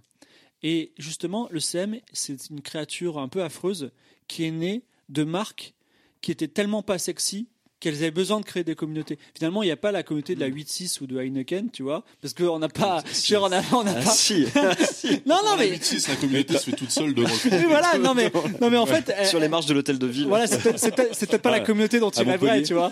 Voilà, donc euh, donc euh, c'est ça, c'est ça le, le problème et c'est un Mais peu le. Fibre, qui, sont, qui, ont des, qui ont des armées de community Voilà. managers. Alors, Mélissa. Mélissa, vas-y. Alors, j'ai été community manager. Ah oui Donc Attends. je tiens à Bah, partager mon... déjà. Pour qui Quelle vie Alors j'ai été deux fois community manager.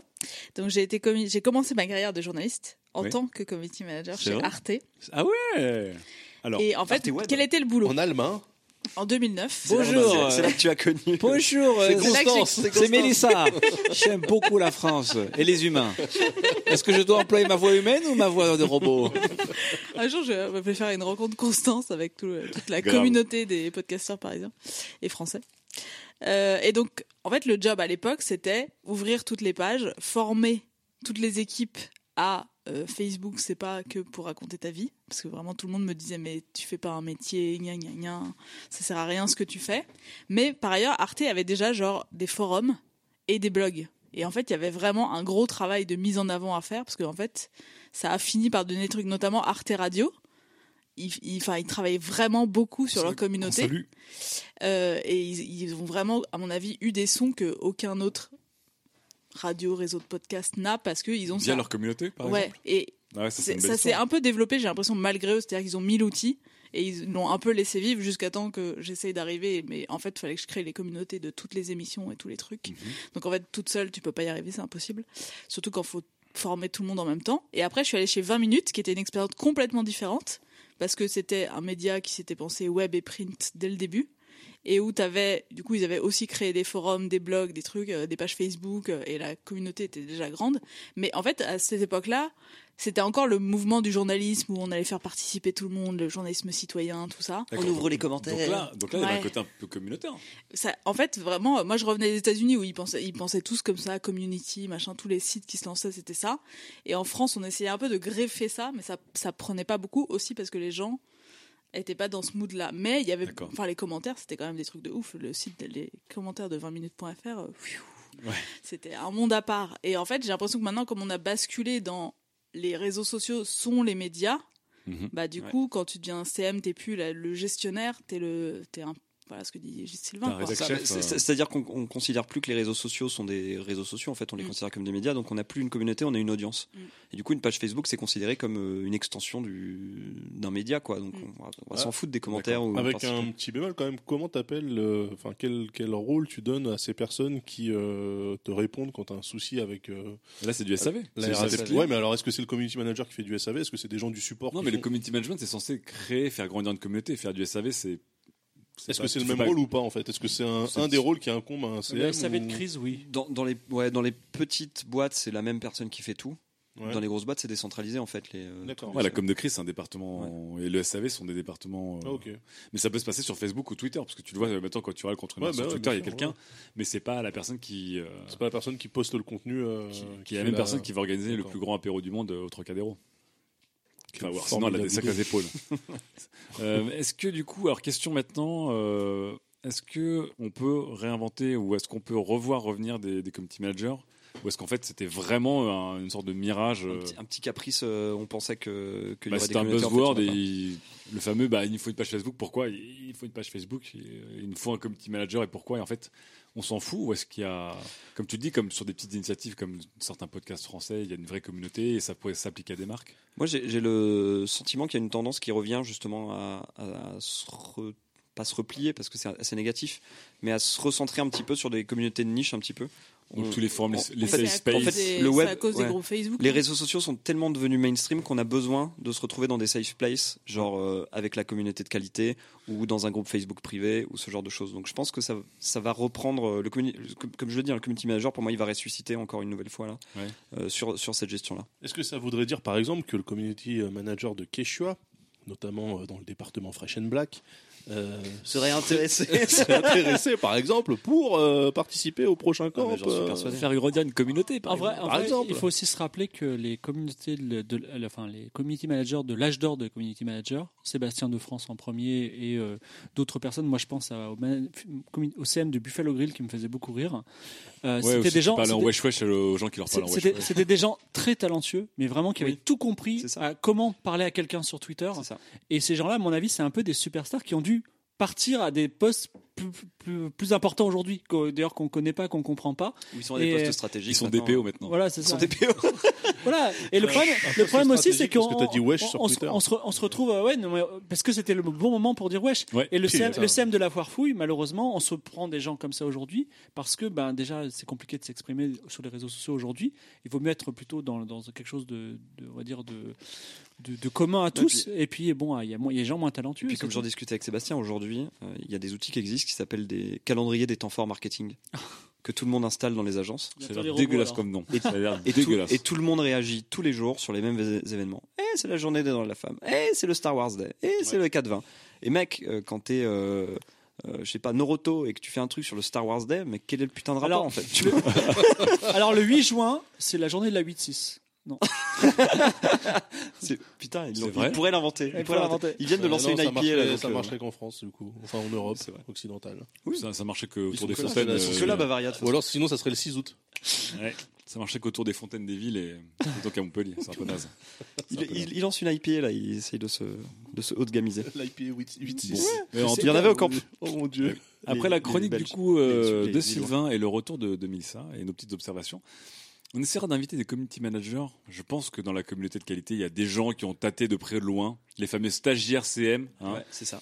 à ce métier. Ils nous diront si ils ont eu l'impression de créer, d'élever et d'entretenir une communauté ou s'ils ont été plutôt des gens qui, comme tu dis, des pouces-boutons qui postaient des posts buzz euh, et qui créent du ça. contenu viral sur des réseaux sociaux et, et rien d'autre. Est-ce que comme nous avec qualité, ils se sont fait des amis, tout simplement. Des amis pour la vie. C'est beau. Bah, c'est le, beau tu camp, euh, l'âme, euh, œuvre de community management ou pas? Bah complètement. Ah, tout à fait. ouais. Mais au encore une fois, pour moi, c'est au sens complètement noble. C'est qu'on a une communauté, on a envie de se faire plaisir, de lui faire plaisir et de créer un truc. Oui, enfin, ça nous et parce qu'on est bien pas ensemble. grand chose en fait en termes de. Je pense que c'est le retour sur investissement qui préside dans les décisions des marques et c'est ah, mais peut-être encore une fois, on est, on est fier de dire que le camp est l'événement le moins viral de l'histoire. Parce que justement, tu ne peux absolument rien partager. Donc euh, c'est vraiment en nul à chier quand même. Donc le mec de Quechua. J'ai une, j'ai Ah une oui, punchline de, de Sébastien tout à l'heure au téléphone qui me disait ce que n'ont pas compris les entreprises, c'est qu'on ne peut pas calculer la rentabilité des interactions sociales. Oh, c'est beau, c'est beau. Ah, il est fort. Hop, mic drop sur ce- ce- cette belle parole de Sébastien de France. Et on attaque tout de suite la troisième FAQ. F, A, Q. Allez. Et alors que euh, pendant que la troisième FAQ va être lancée, Mélissa vient de boucler le financement de sa start. Bravo. Bravo, on peut l'applaudir, incroyable. Merci à tous. C'est à ce moment-là que quelqu'un envoie une plainte RGPD et que 4% de la cagnotte Ulule va partir en fumée immédiatement. Alors, attends, Fibre pleure, attends. Attends, juste une question, non, Mélissa. non, félicitations à notre concurrent. La fin officielle, la fin officielle, c'est quand? C'est vendredi 1er juin à 23h59. Donc Vous là, on pouvez re- Donc encore si je donner. retire, On retire si je retire mon pledge à ce moment-là. Non. Non, non, mais je demande. Pour un ami. Théoriquement, C'est pour un putain, ami. vraiment. hypothèse, hypothèse. Ah, il vous reste encore deux jours pour euh, contribuer au succès de Louis. Félicitations. Merci Bravo. beaucoup. Félicitations Merci à au tous. community manager de Louis Media qui a fait une très belle campagne sur la On va voir s'ils vont faire des camps. eux. C'est ça qu'on reconnaît les vrais. Avec, avec que des enfants surdoués de 11 ans. De vacances. Ça va être super. Il va inviter que des, que des Justines, ça va être très drôle. Bon allez, on revient dans les rails. Arrêtons de parler de la concurrence comme dirait Fibre. Merde. Eh oui. Bon, allez, on revient. Une question, une petite FAQ. Encore toujours dans cette ambiance, donc ça commence à prendre de l'ancienneté sur 404, ça devient méta, ça devient euh, MCU. Euh, une question de euh, François, qui d'ailleurs porte un petit hibiscus rose à côté de son nom sur Twitter. C'est un multi, je pense. Certainement un multi. C'est un multi, c'est un polyamoureux, euh, qui nous dit, qui nous demande quelle est l'opinion que vous avez exprimée dans une émission par le passé sur laquelle vous avez le plus changé d'avis. Ah, très Donc bon, Fibrotique, c'est crowdfunding, donc ça c'est fait. Ensuite, Eh, j'en ai pas fait depuis. euh, alors, quelque chose que vous aviez annoncé euh, dans une émission et sur lequel vous avez vraiment changé d'avis. Genre, les voitures autonomes, ça va mettre 50 ans, tu vois, des choses comme ça par exemple. On va compter en, en cycliste tué si ça te dérange pas. Ben, un. ça va. Mettre des fleurs J'ai sur vu sa qu'il y avait une. Tesla qui avait foncé dans, foncé dans une voiture de police délibérément. Euh, ouais. Euh, hier. C'est marrant. Oui, J'ai pensé à l'âme très fort. on Oui, c'est délibérément. Alors, Euh, est-ce qu'il y a une opinion sur laquelle vous avez changé Bah, Par rapport à quelque chose que vous avez pu dire, alors qu'est-ce qu'on a fait comme On a fait tellement de thématiques dans 404, Putain, la politesse, chaud, le sexe, le travail, euh, les grands-parents, les enfants, la moi, communication. J'en j'en ai un et euh, ça affecte beaucoup ma vie. C'est j'étais à fond, fond Snapchat. Ouais. J'ai fait une, je l'ai défendu. Ah c'est vrai que je, me suis je, me suis, je me suis investi à fond dedans, à fond dedans.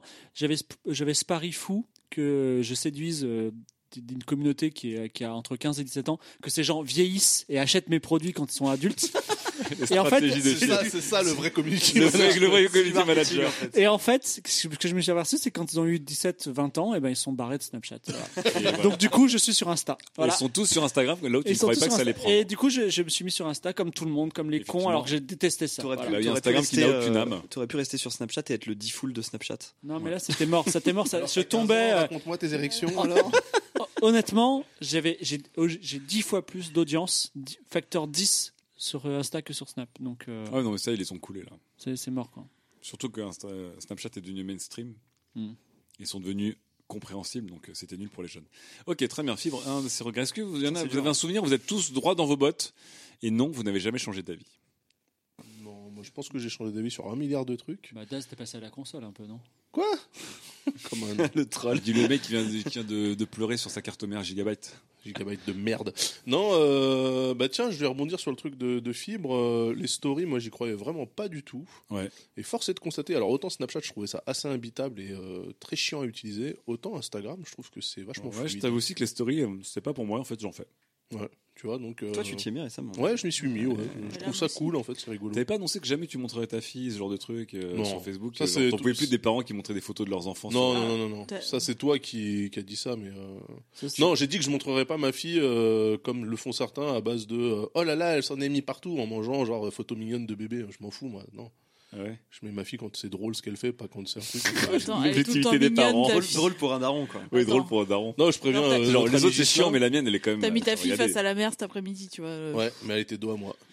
mais Et la photo était très la belle avec ses cheveux qui-. Elle était dolly parce qu'elle pleurait parce qu'il a mis face à la mer. Elle dit Tu bouges pas T'as pas fait une story T'as pas fait une story sable. Non, c'était une image, donc ça va. Elle pouvait bouger après. Non, mais euh, non, Très bien, non, les c'est- stories. j'ai pas les stories. Ouais, je pense Ok. que c'est. Euh, revirement Mélissa de Sylvain, est-ce qu'il y a quelque chose sur lequel vous avez changé d'avis au cours de ce long fleuve qui est 404 Moi, je, je dois sûrement regretter les propos, mais je m'en souviens pas sur le coup. Par contre, j'ai une prédiction qui ne s'est pas du tout réalisée. C'est euh, quand je faisais les louanges de la réalité virtuelle. Ah oui. Alors sache qu'elle se réalise tous les jours dans mon salon.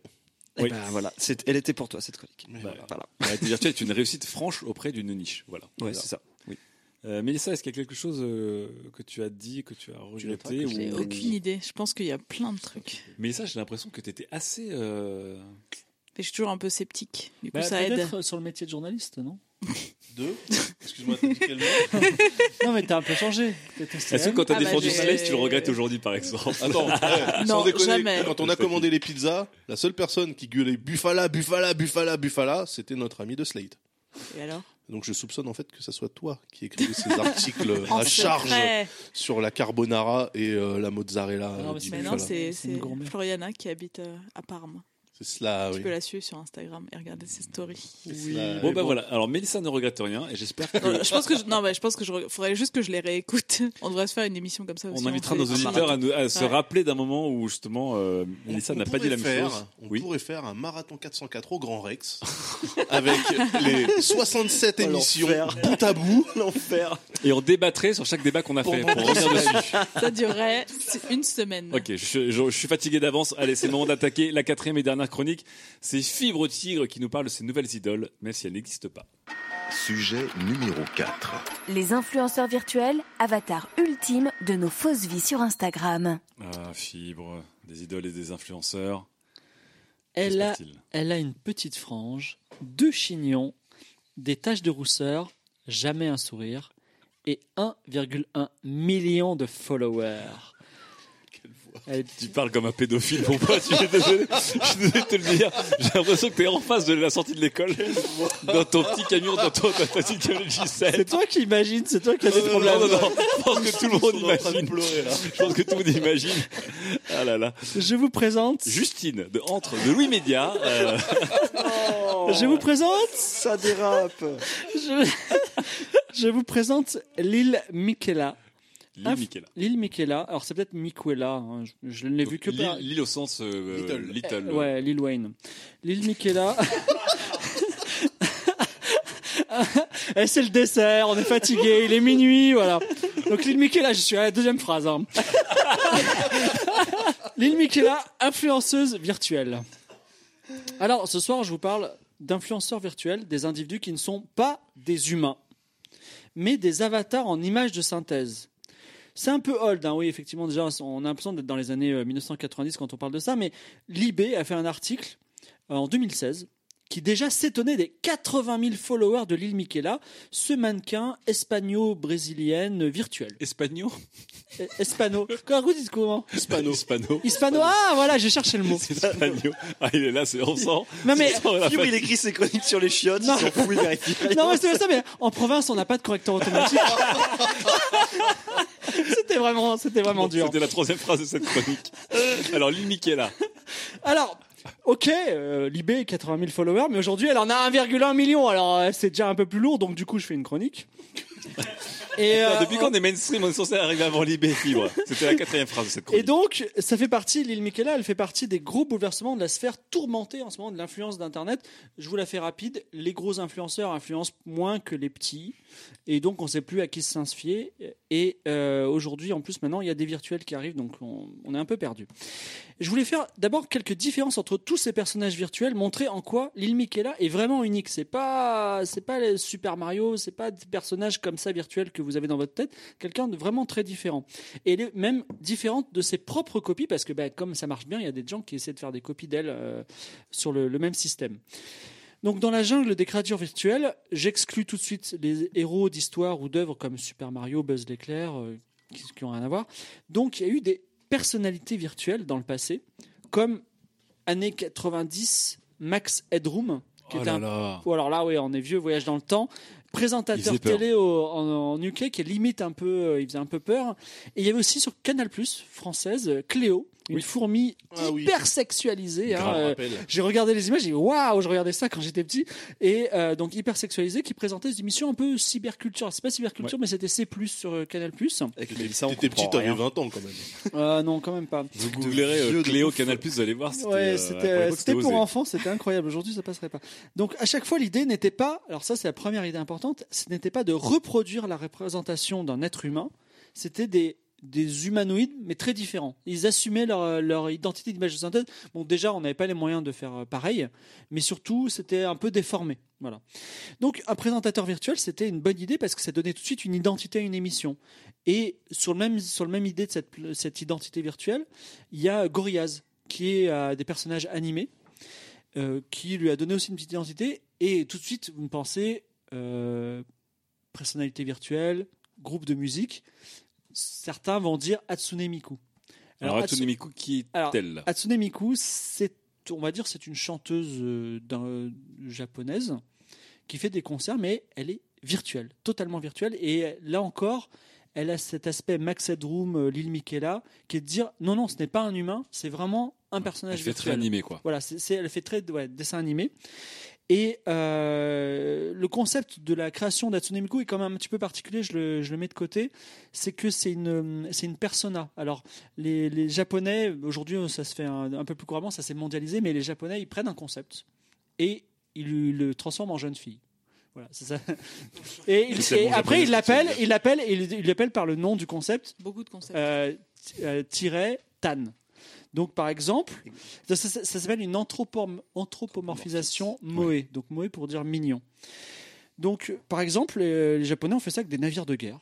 Avec des cellules du corps humain, avec l'article 9 de la Constitution japonaise, et avec Daesh. Donc, euh, si un jour. euh, Daesh vous- Stan. Ouais, Easy-Stan. Très, très, très, très a- mignonne. Avec, avec les OS aussi. Oui, avec les OS, bien sûr. Il y a, Moe, il y a euh, Wikipédia TAN. Et d'ailleurs, on n'a pas, je, je fais un appel, on n'a pas Studio 404 TAN, ni Qualité, Qualité TAN. Tan. Donc, il nous faudrait notre petite Qualité TAN. Euh, Si, Ah, si, s'il y a des, s'il y a des dessinateurs, on vous attend. Bravo. Mais voilà, donc la, la genèse de Hatsune Miku est un petit peu particulière parce que c'est un TAN d'un d'un synthétiseur vocal. D'accord. Voilà. Et ils se sont dit, tiens, on va le faire, et puis ça a eu du succès. C'est une incarnation en, je- en jeune fille très mignonne d'un synthétiseur vocal. Voilà. Et il y, en a- il y en a eu d'autres d'ailleurs, de synthétiseurs vocaux, qui ont eu leurs incarnations, mais beaucoup moins. euh, Lui, c'était le premier. Voilà. Donc, il y a, il y a ces- il y a ces êtres-là. Et puis, historique. enfin, il y a l'île Michaela. Alors, si vous avez entre 12 et 50 ans et que vous regardez l'île Michaela, vous comprenez tout de suite que c'est une image de synthèse. On en a parlé tout à l'heure, c'est les enfants de 12 ans, ils, ils- parfois ils font pas la différence euh, entre la, la réalité et euh, cette projection, mais là vous voyez. Et donc c'est c'est pas du tout un manque de talent du studio, un manque de moyens, Ouais. c'est une intention, comme Max Headroom. Ils se sont dit, on va, on va créer ce personnage virtuel. Mais qu'est-ce qu'elle fait du coup alors? Alors qu'est-ce que fait Lil Michaela Très bonne question. C'est une Instagrammeuse super influente. D'accord. C'est- C'est c'est son identité. Elle pose avec des marques de luxe, elle fait un peu de sport, elle poste des messages engagés, elle chasse le like et elle obtient des contrats. Le tout dans des setups réalistes, par contre, réels même. Tout est réel, sauf elle. D'accord. Donc les décors, les endroits où elle prend les, Les photos. vêtements qu'elle porte sont réels. D'accord. Voilà. Donc on a des mannequins de l'île Michael. Voilà. Et les contrats qu'elle signe sont réels aussi. Oui. Tout à fait. Tout à fait, tout à fait. Euh, contrat consistant d'ailleurs, puisque euh, elle est intervenue par exemple sur l'Instagram de Prada lors du dernier défilé. Et euh, très récemment, pendant que j'ai écrit la chronique, la boîte qui gère Michaela a vient, vient de lever 6 millions de dollars. Donc c'est, euh, ça Ouais, commence à devenir gros. Et donc la, la- la communauté euh, des, des fans de Michaela, des- les 1,1 million fans, s'appelle des Michaelites. Et comment ils, comment ils interagissent avec cette personne? Parce que vous savez, quand on vous aimez bien un Instagrammeur, vous commentez dessous. Sauf Eh que bien- là, vous savez que c'est pas un vrai. c'est pas un vrai, mais ils réagissent quand même au premier degré. Euh, bravo pour ta séance de sport. Waouh, ce look. Et euh, beaucoup de gens font référence à la nature artificielle de Michaela, mais pas du tout en avatar virtuel. Ils le- ils l'appellent le robot. Ils disent Hé, on voit que t'es un robot, tu vois. D'accord. Et pas du. Enfin, pour eux, c'est un robot et pas du tout un avatar virtuel, ce qui est un peu étrange.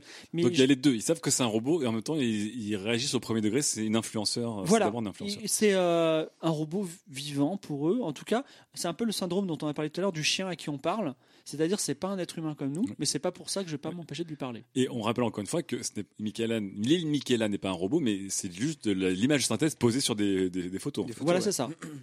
Alors, pour être plus précis, je dirais même que la- parfois c'est un humain qui porte des vêtements ou qui est dans une situation et on, on change sa tête. Voilà. Et on parle la tête de Michaela qui est iconique de Petit Ginon dont j'ai fait tout à l'heure. Donc un peu comme Hatsune Miku, c'est un succès populaire où le peuple, les fans, ont fait le tri entre ce qu'on lui donnait et ce qu'il a bien voulu prendre. Parce qu'à la base, Michaela, c'est pas du tout une Instagrammeuse. Enfin, c'en est une petite, mais à la base, c'était un ARG. Alors, c'est quoi un ARG C'est un- cette espèce de jeu vidéo, ça s'appelle Alternate Reality Game. On en a parlé dans, un précédent 404. Ouais. En gros, c'est euh, des jeux de rôle avec des communautés dans des dans sur, à, à un, à un scale très important. C'est-à-dire euh, sortent de leurs propres médias. voilà on vous raconte une histoire de conspiration. Et là il y a vrai il y a une histoire de conspiration il y a une histoire de, de, de takeover de compte de tout ça. Mais en fait les fans ils s'en foutent. Eux ils veulent l'instagrammeuse Michaela ils ont, D'accord. ils ont pris ça Donc toute la story qu'ils ont fait derrière et Voilà. le lore, ils s'en foutent. Ouais, de toute façon, euh, souvent, moi, en tant que game designer, quand on me dit ARG, je dis les ARG ne marchent pas. Aucun ARG ne marche. Mais bon. voilà. Alors, mais pourquoi Michaela, en tant qu'Instagrammeuse, ça marche? Parce que plus elle joue à l'Instagrammeuse, plus elle est likée. C'est fou, elle- ça. Voilà. Eh bien, comme on l'a souvent dit, Instagram, c'est un peu une scène de théâtre. On joue à être heureux. On met en scène sa vie. Mais c'est un jeu de dupes. Les spectateurs savent que tout n'est pas vrai. Ou par jalousie, ils espèrent que c'est pas vrai. Mhm. Et quand on substitue un humain par un robot, eh ben on supprime la couche de frustration. Le robot, c'est un autre élément de mise en scène. C'est un peu comme un sac à main posé euh, sur un côté. Mais le robot, il est vrai dans le mensonge d'Instagram, quand un influenceur prescripteur sera toujours faux dans la réalité. Ah, c'est deep, mais c'est Et vrai. pour les jaloux, difficile d'envier un robot. Ça reste un robot. Donc ça enlève un peu la frustration. Alors, moi je vous dis, on ne peut pas détester un robot. Alors j'ai essayé, toi ça t'a fait rire. J'ai essayé, je me suis dit, est-ce que je peux être envieux de Lil Michaela qui est dans ce- cette superbe voiture ou dans ce club à Los Angeles? Et en fait, non, on ne peut pas parce qu'elle n'existe pas. On n'est pas jaloux d'un robot. Et euh, dans l'écosystème imaginaire d'Instagram, Michaela, comme un robot, elle obéit aux ordres. Les gens, les gens la voient comme ça, c'est-à-dire c'est, c'est la créature, euh, le Tamagotchi de l'agence. Soit on la voit comme une influenceuse et on l'admire, soit on la voit en exploiter et on est solidaire avec elle. C'est fou. De plus, elle rend des vraies opérations folles crédibles. Imaginez qu'il y a un marketeur qui dise Bon, là, euh, Kate Blanchett, elle va prendre, elle va faire un takeover sur l'Instagram d'Armani. Alors, ça peut se passer, mais en vrai, elle n'est pas super connectée. C'est un peu tous ces fails euh, de euh, grandes stars. qui disent Waouh, j'adore le nouveau Samsung, alors que c'est tweeté de l'iPhone. Ben là, Michaela, elle peut le faire, c'est un robot. Euh, je veux dire, c'est crédible qu'elle fasse des takeovers d'Instagram. C'est une créature virtuelle. Ouais. Elle, est- elle est dans, dans l'écosystème. Ça fonctionne. Et je pense qu'elle n'est pas caractérielle. Elle votera pas. Je, je pense qu'elle n'est pas caractérielle. Oui, alors, alors ça, c'est une blague. Je sais pas si Non, c'est bien parce que là, t'es vraiment, t'es litté- t'es littéralement dans ta propre chronique. Non, mais oui, souvenez-vous, quand tu m'as présenté euh, l'île Michaela, le Ouais. concept, et tu m'as dit est-ce que tu veux faire cette chronique? Moi, j'ai réagi un peu de façon un petit peu caviar. J'ai dit ah, au moins, c'est pas une connasse, tu vois. Pourquoi? Parce que effectivement, non, je, Je me le me redis. souviens de ça, effectivement, Oui, je, ouais. je le redis. On était au resto. Non, je le redis comme ça. Vous avez la transparence du truc. Pourquoi je me suis dit ça? Parce que je me, je me- moi, j'ai toujours la crainte quand tu travailles avec une influenceuse ou un influenceur de se dire euh, mais le mec, il peut te péter dans les doigts. Ce mec, il a, il, est- il a tellement de puissance sur toi qu'il peut décider de faire un truc et il te, il te bousille tout, en Ouais. fait. Et là, elle est, en fait, c'est un peu le rêve aussi pour, euh, pour, la, pour, pour les marques, d'une certaine façon. En fait, c'est non seulement, donc elle- comme elle fera pas de faux pas, elle va rester longtemps, mais en plus, c'est sur bien des plans l'aboutissement du mannequin parfait. C'est le cintre anthropomorphe qui s'efface complètement devant le produit qui doit être en valeur. C'est beau et triste en même temps ce que tu racontes. Et oui, tout est fait pour le rendre neutre. Alors, Michaela, elle n'est pas vraiment sexy, mais elle n'est pas vraiment moche. Elle n'est pas vraiment réelle, mais elle n'est pas vraiment fausse. Elle n'est pas vraiment détachée de la réalité, mais elle tient un discours dicté par ses créateurs. Et si finalement Michaela, c'était la forme absolue du normcore, l'avatar lambda du jeu vidéo hyper social qui est Instagram, dictant ce message, que je vais expliquer par la suite, ce message qui est cette fille qui va dans les clubs privés de Los Angeles et qui vit dans le luxe. Et si c'était moi? Pourquoi Ce que je veux dire, ma sensation, c'est ma vision, hein, c'est que le dernier obstacle de projection imaginaire entre mon quotidien morne et l'influenceuse, les influenceurs jet-setters qui vivent leur vie de rentier dans des palaces, c'est que justement l'influenceur qui a un physique, qui va vieillir, qui est le stigmate d'une réalité, qui dit non, non, c'est pas toi. Toi, t'es ailleurs, toi, t'es dans ta vie nulle. Lui, il vit, il vit ça et c'est pas toi. Ben là, avec Michaela, on, a, on, se rapproche un petit peu parce que ce Michaela, il n'existe pas vraiment. On peut retirer le robot du tableau tout d'un coup parce que c'est un robot, on- comment on retire un objet, et finalement, on est dans le tableau. Ça, c'est un- petit peu mon interprétation qui va un petit peu loin, mais bon. Ah, très bien. Mais je vais aller encore un peu plus loin, on va un petit peu anticiper. Ouais. Je vais aller plus loin. Je vous propose un rêve. Le rêve suivant. Moi, j'adore le film, j'adore les histoires, j'adore les jeux vidéo, j'en ai fait mon métier. Et il y a une sphère de l'imaginaire, c'est une sphère de l'imaginaire à laquelle appartiennent les tabloïds. Les tabloïds, les méta-histoires des influenceurs, les histoires qui se créent. Et si ces influenceurs basculaient dans la fiction totale Et si la Real TV full scriptée, donc complètement scriptée de demain, était sur Insta et Snap Et si à l'inverse de Second Life, le monde réel devenait un jeu et que je pouvais le vivre via un avatar, c'est-à-dire que je ne me plonge plus dans un monde virtuel, c'est au contraire les objets virtuels qui viennent dans mon monde et qui me font rêver à travers ça. Je vous pose toutes ces questions, à vous d'en débattre. On peut applaudir Fibre. Toujours l'imagination débordante. Alors Fibre, là, je pense que c'est la chronique la plus dans la zone grise de toutes, puisque là, on est vraiment, effectivement, tu as cette euh, cette euh, influenceuse virtuelle qui s'appelle Lil Michaela. Il y en a d'autres. Oui. Et d'ailleurs, qui commencent, comme tu dis, à avoir leurs histoires et leurs clashs entre euh, Ouais. entre influenceurs. Comme tu dis, effectivement, alors on sait qu'elle n'est pas réelle. Et j'ai vu le- les autres chroniqueurs qui t'écoutaient quand tu disais, mais elle est quand même réelle. Et ils fronçaient les sourcils en disant, je crois ressentir sans vraiment exactement comprendre. Et je tiens, je tiens- je tiens à préciser au niveau de la réalité que, euh, comme elle a bien marché, il y a un photographe euh, très connu, dont j'ai oublié le nom, qui a fait un autre modèle, euh, enfin qui a voulu faire le sien, qui s'appelle Choudou, je crois, qui, a un- qui est un hyper modèle digital, donc une très belle femme noire, au- au- parfaite, mais malheureusement, son défaut, c'est qu'elle est. C'est très, ça a été- les internautes ont mis trois mois à comprendre que c'était une idole virtuelle, et du coup, ça a moins bien marché. Et même maintenant qu'on sait qu'elle est virtuelle, elle remarche. Ah, Voilà. parce que Donc- donc, bah donc dont on parlait en début d'émission, c'est quand on a découvert. Euh, Enfin là, c'est l'inverse. Parce Oui, que le cannibale, c'est quelque chose qui normalement est supposé te foutre mal à l'aise. Là, c'est quand ils savent que c'est parce que pas ça- réel que d'un seul coup ça devient. Non, elle, elle a marché au début parce que les gens pensaient qu'elle était réelle. Il y a eu un Non, malaise non, ensuite non, quand non, il- Non, non, non, elle, a- elle a- elle a- elle a elle a pas commencé à décoller quand. euh, Ah, d'accord. Mais là, elle elle était trop parfaite et du coup, euh, ils se rendaient pas compte qu'elle était fausse, donc en fait, ça marchait pas. Ouah, quel bordel. Eh oui. Bon, alors attendez, on va, on va dénouer tout ça. Juste quelques-unes de vos impressions sur ce que Fibre a dit. Après, on va reprendre point par point sa, sa chronique. Euh, Mélissa, qu'est-ce que tu as pensé de ça? Toi qui es très très sur Instagram. Mais ouais, mais en fait, euh, j'arrive à la fois très bien à comprendre pourquoi ça marche Ouais. et pas du tout. Parce que j'adore regarder des meufs sur Instagram. Bien sûr. J'en suis plein. Ça te vient, moi aussi. Euh, pour euh, voir leur vie euh, soi-disant parfaite, machin, faire du hate watching, blablabla. Et du coup, Ah, le hate watching. ça marche Ouais. pas du tout sur moi. France. Parce que du coup, il n'y a rien de vrai. Donc, Ah, il donc- n'y a rien à hater. Donc en fait, tu reprends. En fait, c'est exactement ce que dit Fibre, mais sauf que lui il le prend autrement. C'est que lui, du coup, il est content de ne pas être parce que cette personne n'existe pas. Il ne va pas être jaloux de quelque chose qui n'existe pas. Et toi, du coup, tu es un peu dégoûté parce que si la personne n'existe pas, il n'y a, il y a plus de sel, quoi. Il y a plus de Et surtout, non mais, et surtout, tu te dis, les mecs, ils peuvent créer tout ce qu'ils veulent et ils créent ce qui existe déjà mille fois. Ah. Et c'est vraiment hein. décevant, quoi. Non, mais c'est, c'est- mais non, mais c'est vrai que les photos de Michaela sont dans des setups réels. Ouais. Mais qui c'est- reprend des ouais. photos réelles. Et du coup, même moi, je, je suis un peu troublé sur. le- Je peux comprendre l'intérêt, puis en même temps, je me demande Parce que vraiment ce où est que tu l'intérêt par rapport à des disais, gens euh, réels. Entre le mannequin et la fille, non, enfin, je sais pas, tu vois, c'est vraiment. euh, Non, mais en plus, c'est vrai la que. Girl Next Door, c'est le truc que- qu'on nous vend depuis 40 ans. Ouais, vis- visuellement, il n'y a rien. Enfin, Michaela ou euh, n'importe quel mannequin de 16 ans euh, d'Europe de l'Est, euh, sem sem, tu vois. Parce que... Non, parce que là, on sait, en fait, c'est vraiment. Oui, c'est oui, vrai non, que mais tu vois ce que- tout de suite que C'est parce c'est que c'est faux, l'une que c'est des la premières, coupe. Non, mais tu vois, ce que je veux dire, c'est quand tu regardes les dernières campagnes, euh, notamment sur Instagram, de marques comme Adidas, etc., qui mettent en scène justement des mannequins euh, super edgy, tu vois, sur le, avec des, là où avant on cherchait la neutralité, on voit maintenant des mannequins qui justement ont parfois un défaut, comme euh, la femme qui a le vitiligo, ou euh, tu vois des, des, mannequins avec des, taches de rousseur, avec des cicatrices et qui les arborent, tu vois. Donc c'est, c'est un peu ce truc un enfin super naturaliste. Je trouve que Lynn Michaela, ça rentre là-dedans, c'est-à-dire que le mannequin n'est pas beau, tu vois, tu te dis pas j'aimerais être à sa place dans ce survêt Adidas.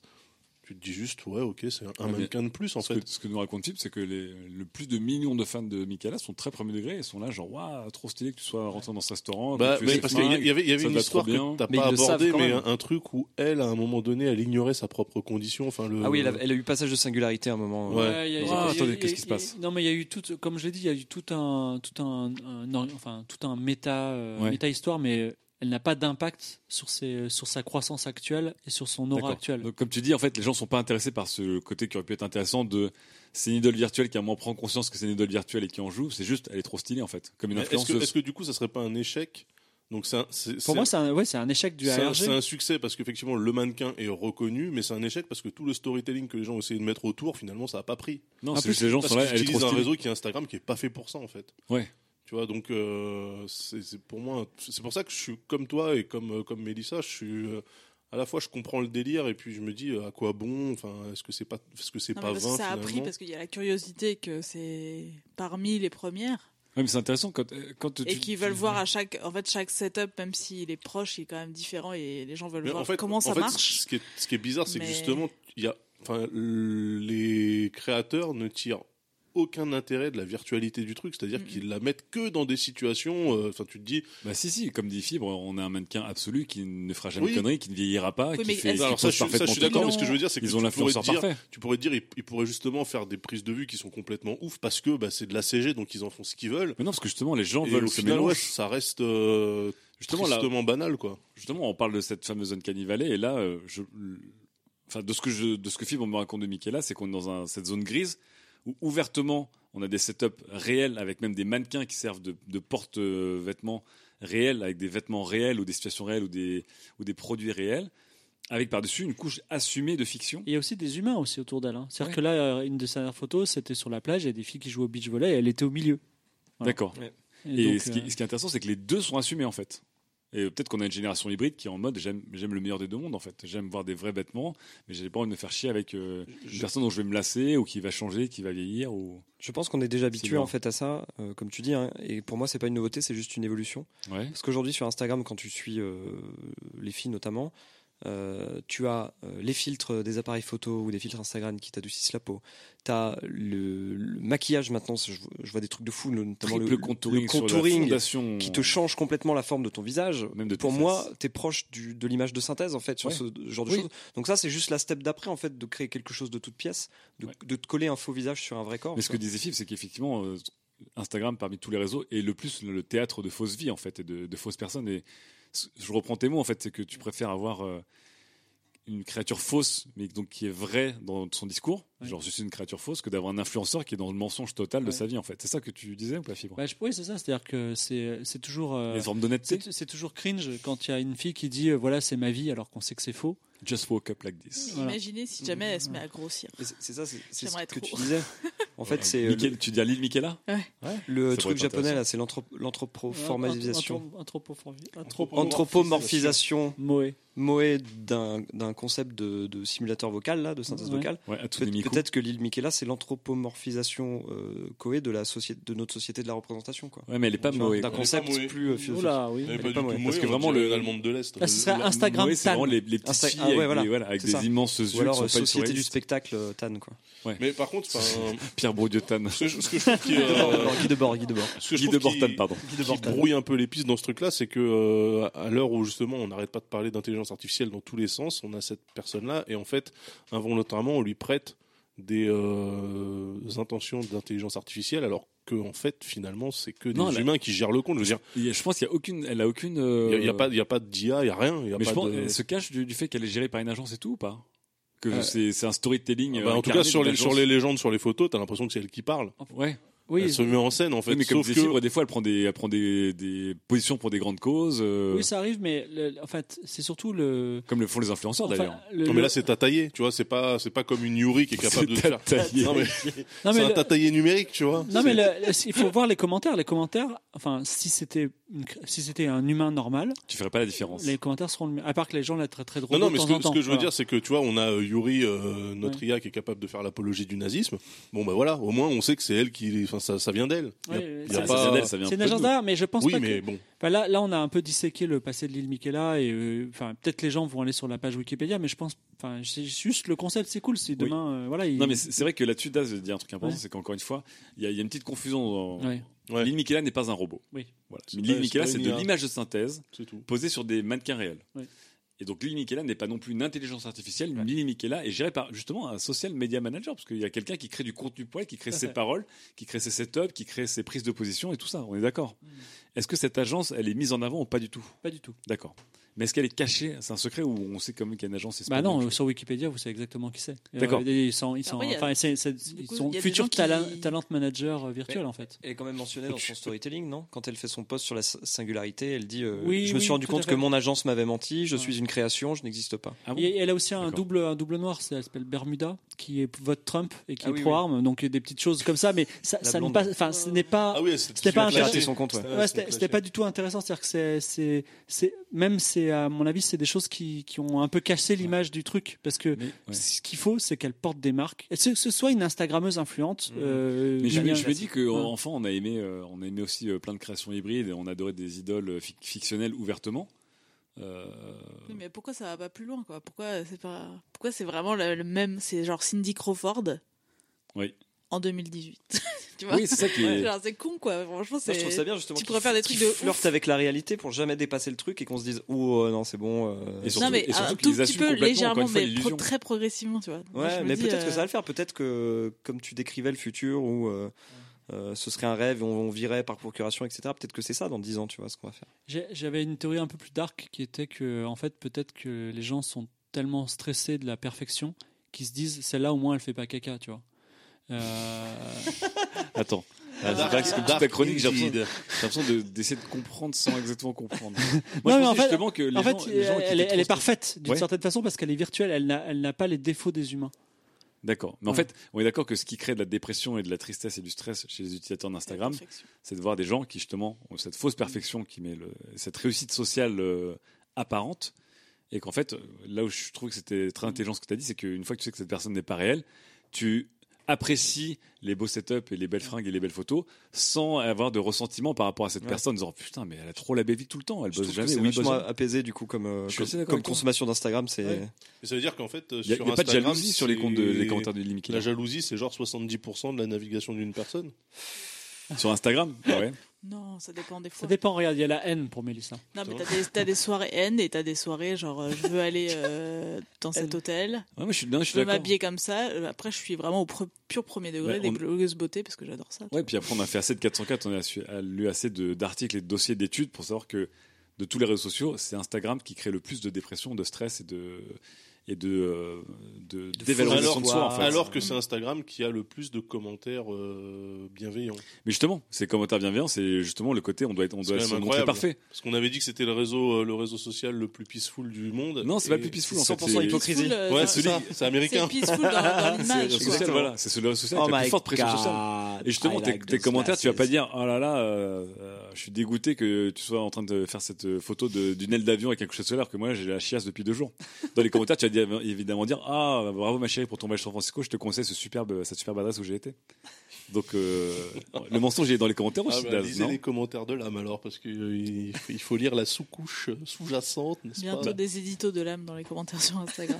bah attendez, vu que, attendez, alors, vu qu'Instagram, on a des influenceurs et des influenceuses virtuelles, vu qu'on a des utilisateurs comme euh, Sylvain et d'autres personnes qui utilisent des spam bots pour envoyer des commentaires que positifs pour dire waouh, nice shot.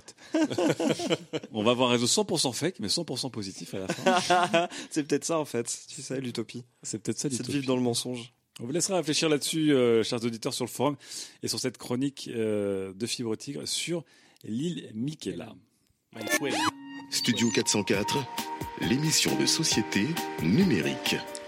Il est à peu près 1h du matin, nous se baignons au milieu de cadavres de très très bonnes pizzas que nous avons mangées. Euh, L'hôte de, de la maison qu'il partage avec Mélissa est écroulé, il est je pense cliniquement décédé. Sam est encore vivante mais elle tapote du pied un petit peu euh, parce qu'elle se rend pas compte que nerveusement elle est en train de craquer. Mais nous sommes bien là, nous allons livrer euh, au dernier moment ce Studio 404 du mois de mai À la frame. à la frame, comme on dirait dans les jeux de baston.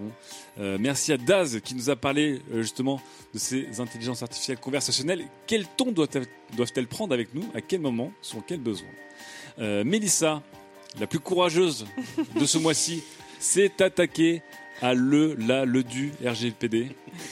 Euh, C'est un peu le Dark Soul d'Internet que tu nous as fait. Ouais, elle a fait le Dark Souls d'Internet. Euh, bonjour aux Trou trois dans le DPO mur. de France, évidemment. Sylvain est allé euh, dans nos régions pour voir euh, ces petits métiers oubliés que sont le community management. Euh, est-ce un métier oublié ou est-ce- était-ce un mensonge depuis le début? Était-ce une illusion? Euh, C'était une très très belle chronique aussi, bien sûr. Euh, et enfin, euh, Fibre Tigre est, parti- dans le royaume du mensonge rencontrer la reine de ce mensonge. Une reine qui euh, est un mensonge elle-même et qui, du coup, si j'ai bien compris, annule le mensonge. C'est ça. C'est ça. C'est ça sur le 404. C'est ça sur le 404. C'est votre podcast de société numérique tous les mois.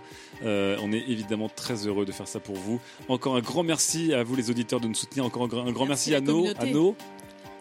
Qualité rose. Qualité. Ah, je croyais que t'allais dire Patreonos. Patreonos, euh, Non, par contre, j'aimerais qu'on parle du- de mots sur le camp. Parce que Ah, c'était il y a 20 jours seulement. Allez, hein. deux petits mots sur le Seulement. camp. Allez, C'est le- C'est c'est la séquence bonus post-générique du, du film Marvel. Alors, qu'est-ce qui s'est passé au camp Ben, je- on ne doit pas en- trop en parler, mais c'était fantastique. Merci d'avoir été là. Vous étiez 90. Oui, et, euh, c'était superbe. c'était c'était que des bons souvenirs fantastiques. C'était incroyable. Venez au, venez au On dirait un camp post 4. Instagram. On verra le Je parlerai juste de la bûche de parole, de l'histoire géo, c'est de la merde, Et des dauphins. Ça, certains sauront de quoi on parle. avec un vagin rotatif. donc. Euh, attendez, alors c'est le moment, ce que je ne fais jamais, et j'écoute les autres podcasts euh, du PIF et je me dis vraiment je suis nul comme animateur. Mettez-nous 5 étoiles sur iTunes, ça nous aidera à être mieux répertoriés dans le SEO du game du podcast. Euh, Ah voilà, oui, c'est ça qu'il c'est faut dire Je crois qu'il faut dire ça. Ouais. Mettez-nous des reviews sur Facebook. Des commentaires. Euh, Mettez-nous. Parlez-en à euh, un ami. Parlez-en à un ami, voilà, si vous voulez soutenir 404, euh, évidemment nous avons le Patreon pour, euh, vous pouvez acheter la tranquillité de fibre. Regardez cet homme qui souffre lorsque vous ne donnez pas au Patreon. écoute- Pensez à lui. écoutez, écoutez un autre podcast, écoutez ce qu'ils disent de faire à la fin et faites-le pour nous. Voilà. on se connaît pas trop. Allez, on vous fait des gros bisous et à dans un mois. Ciao à tous. Salut. Bisous, ciao.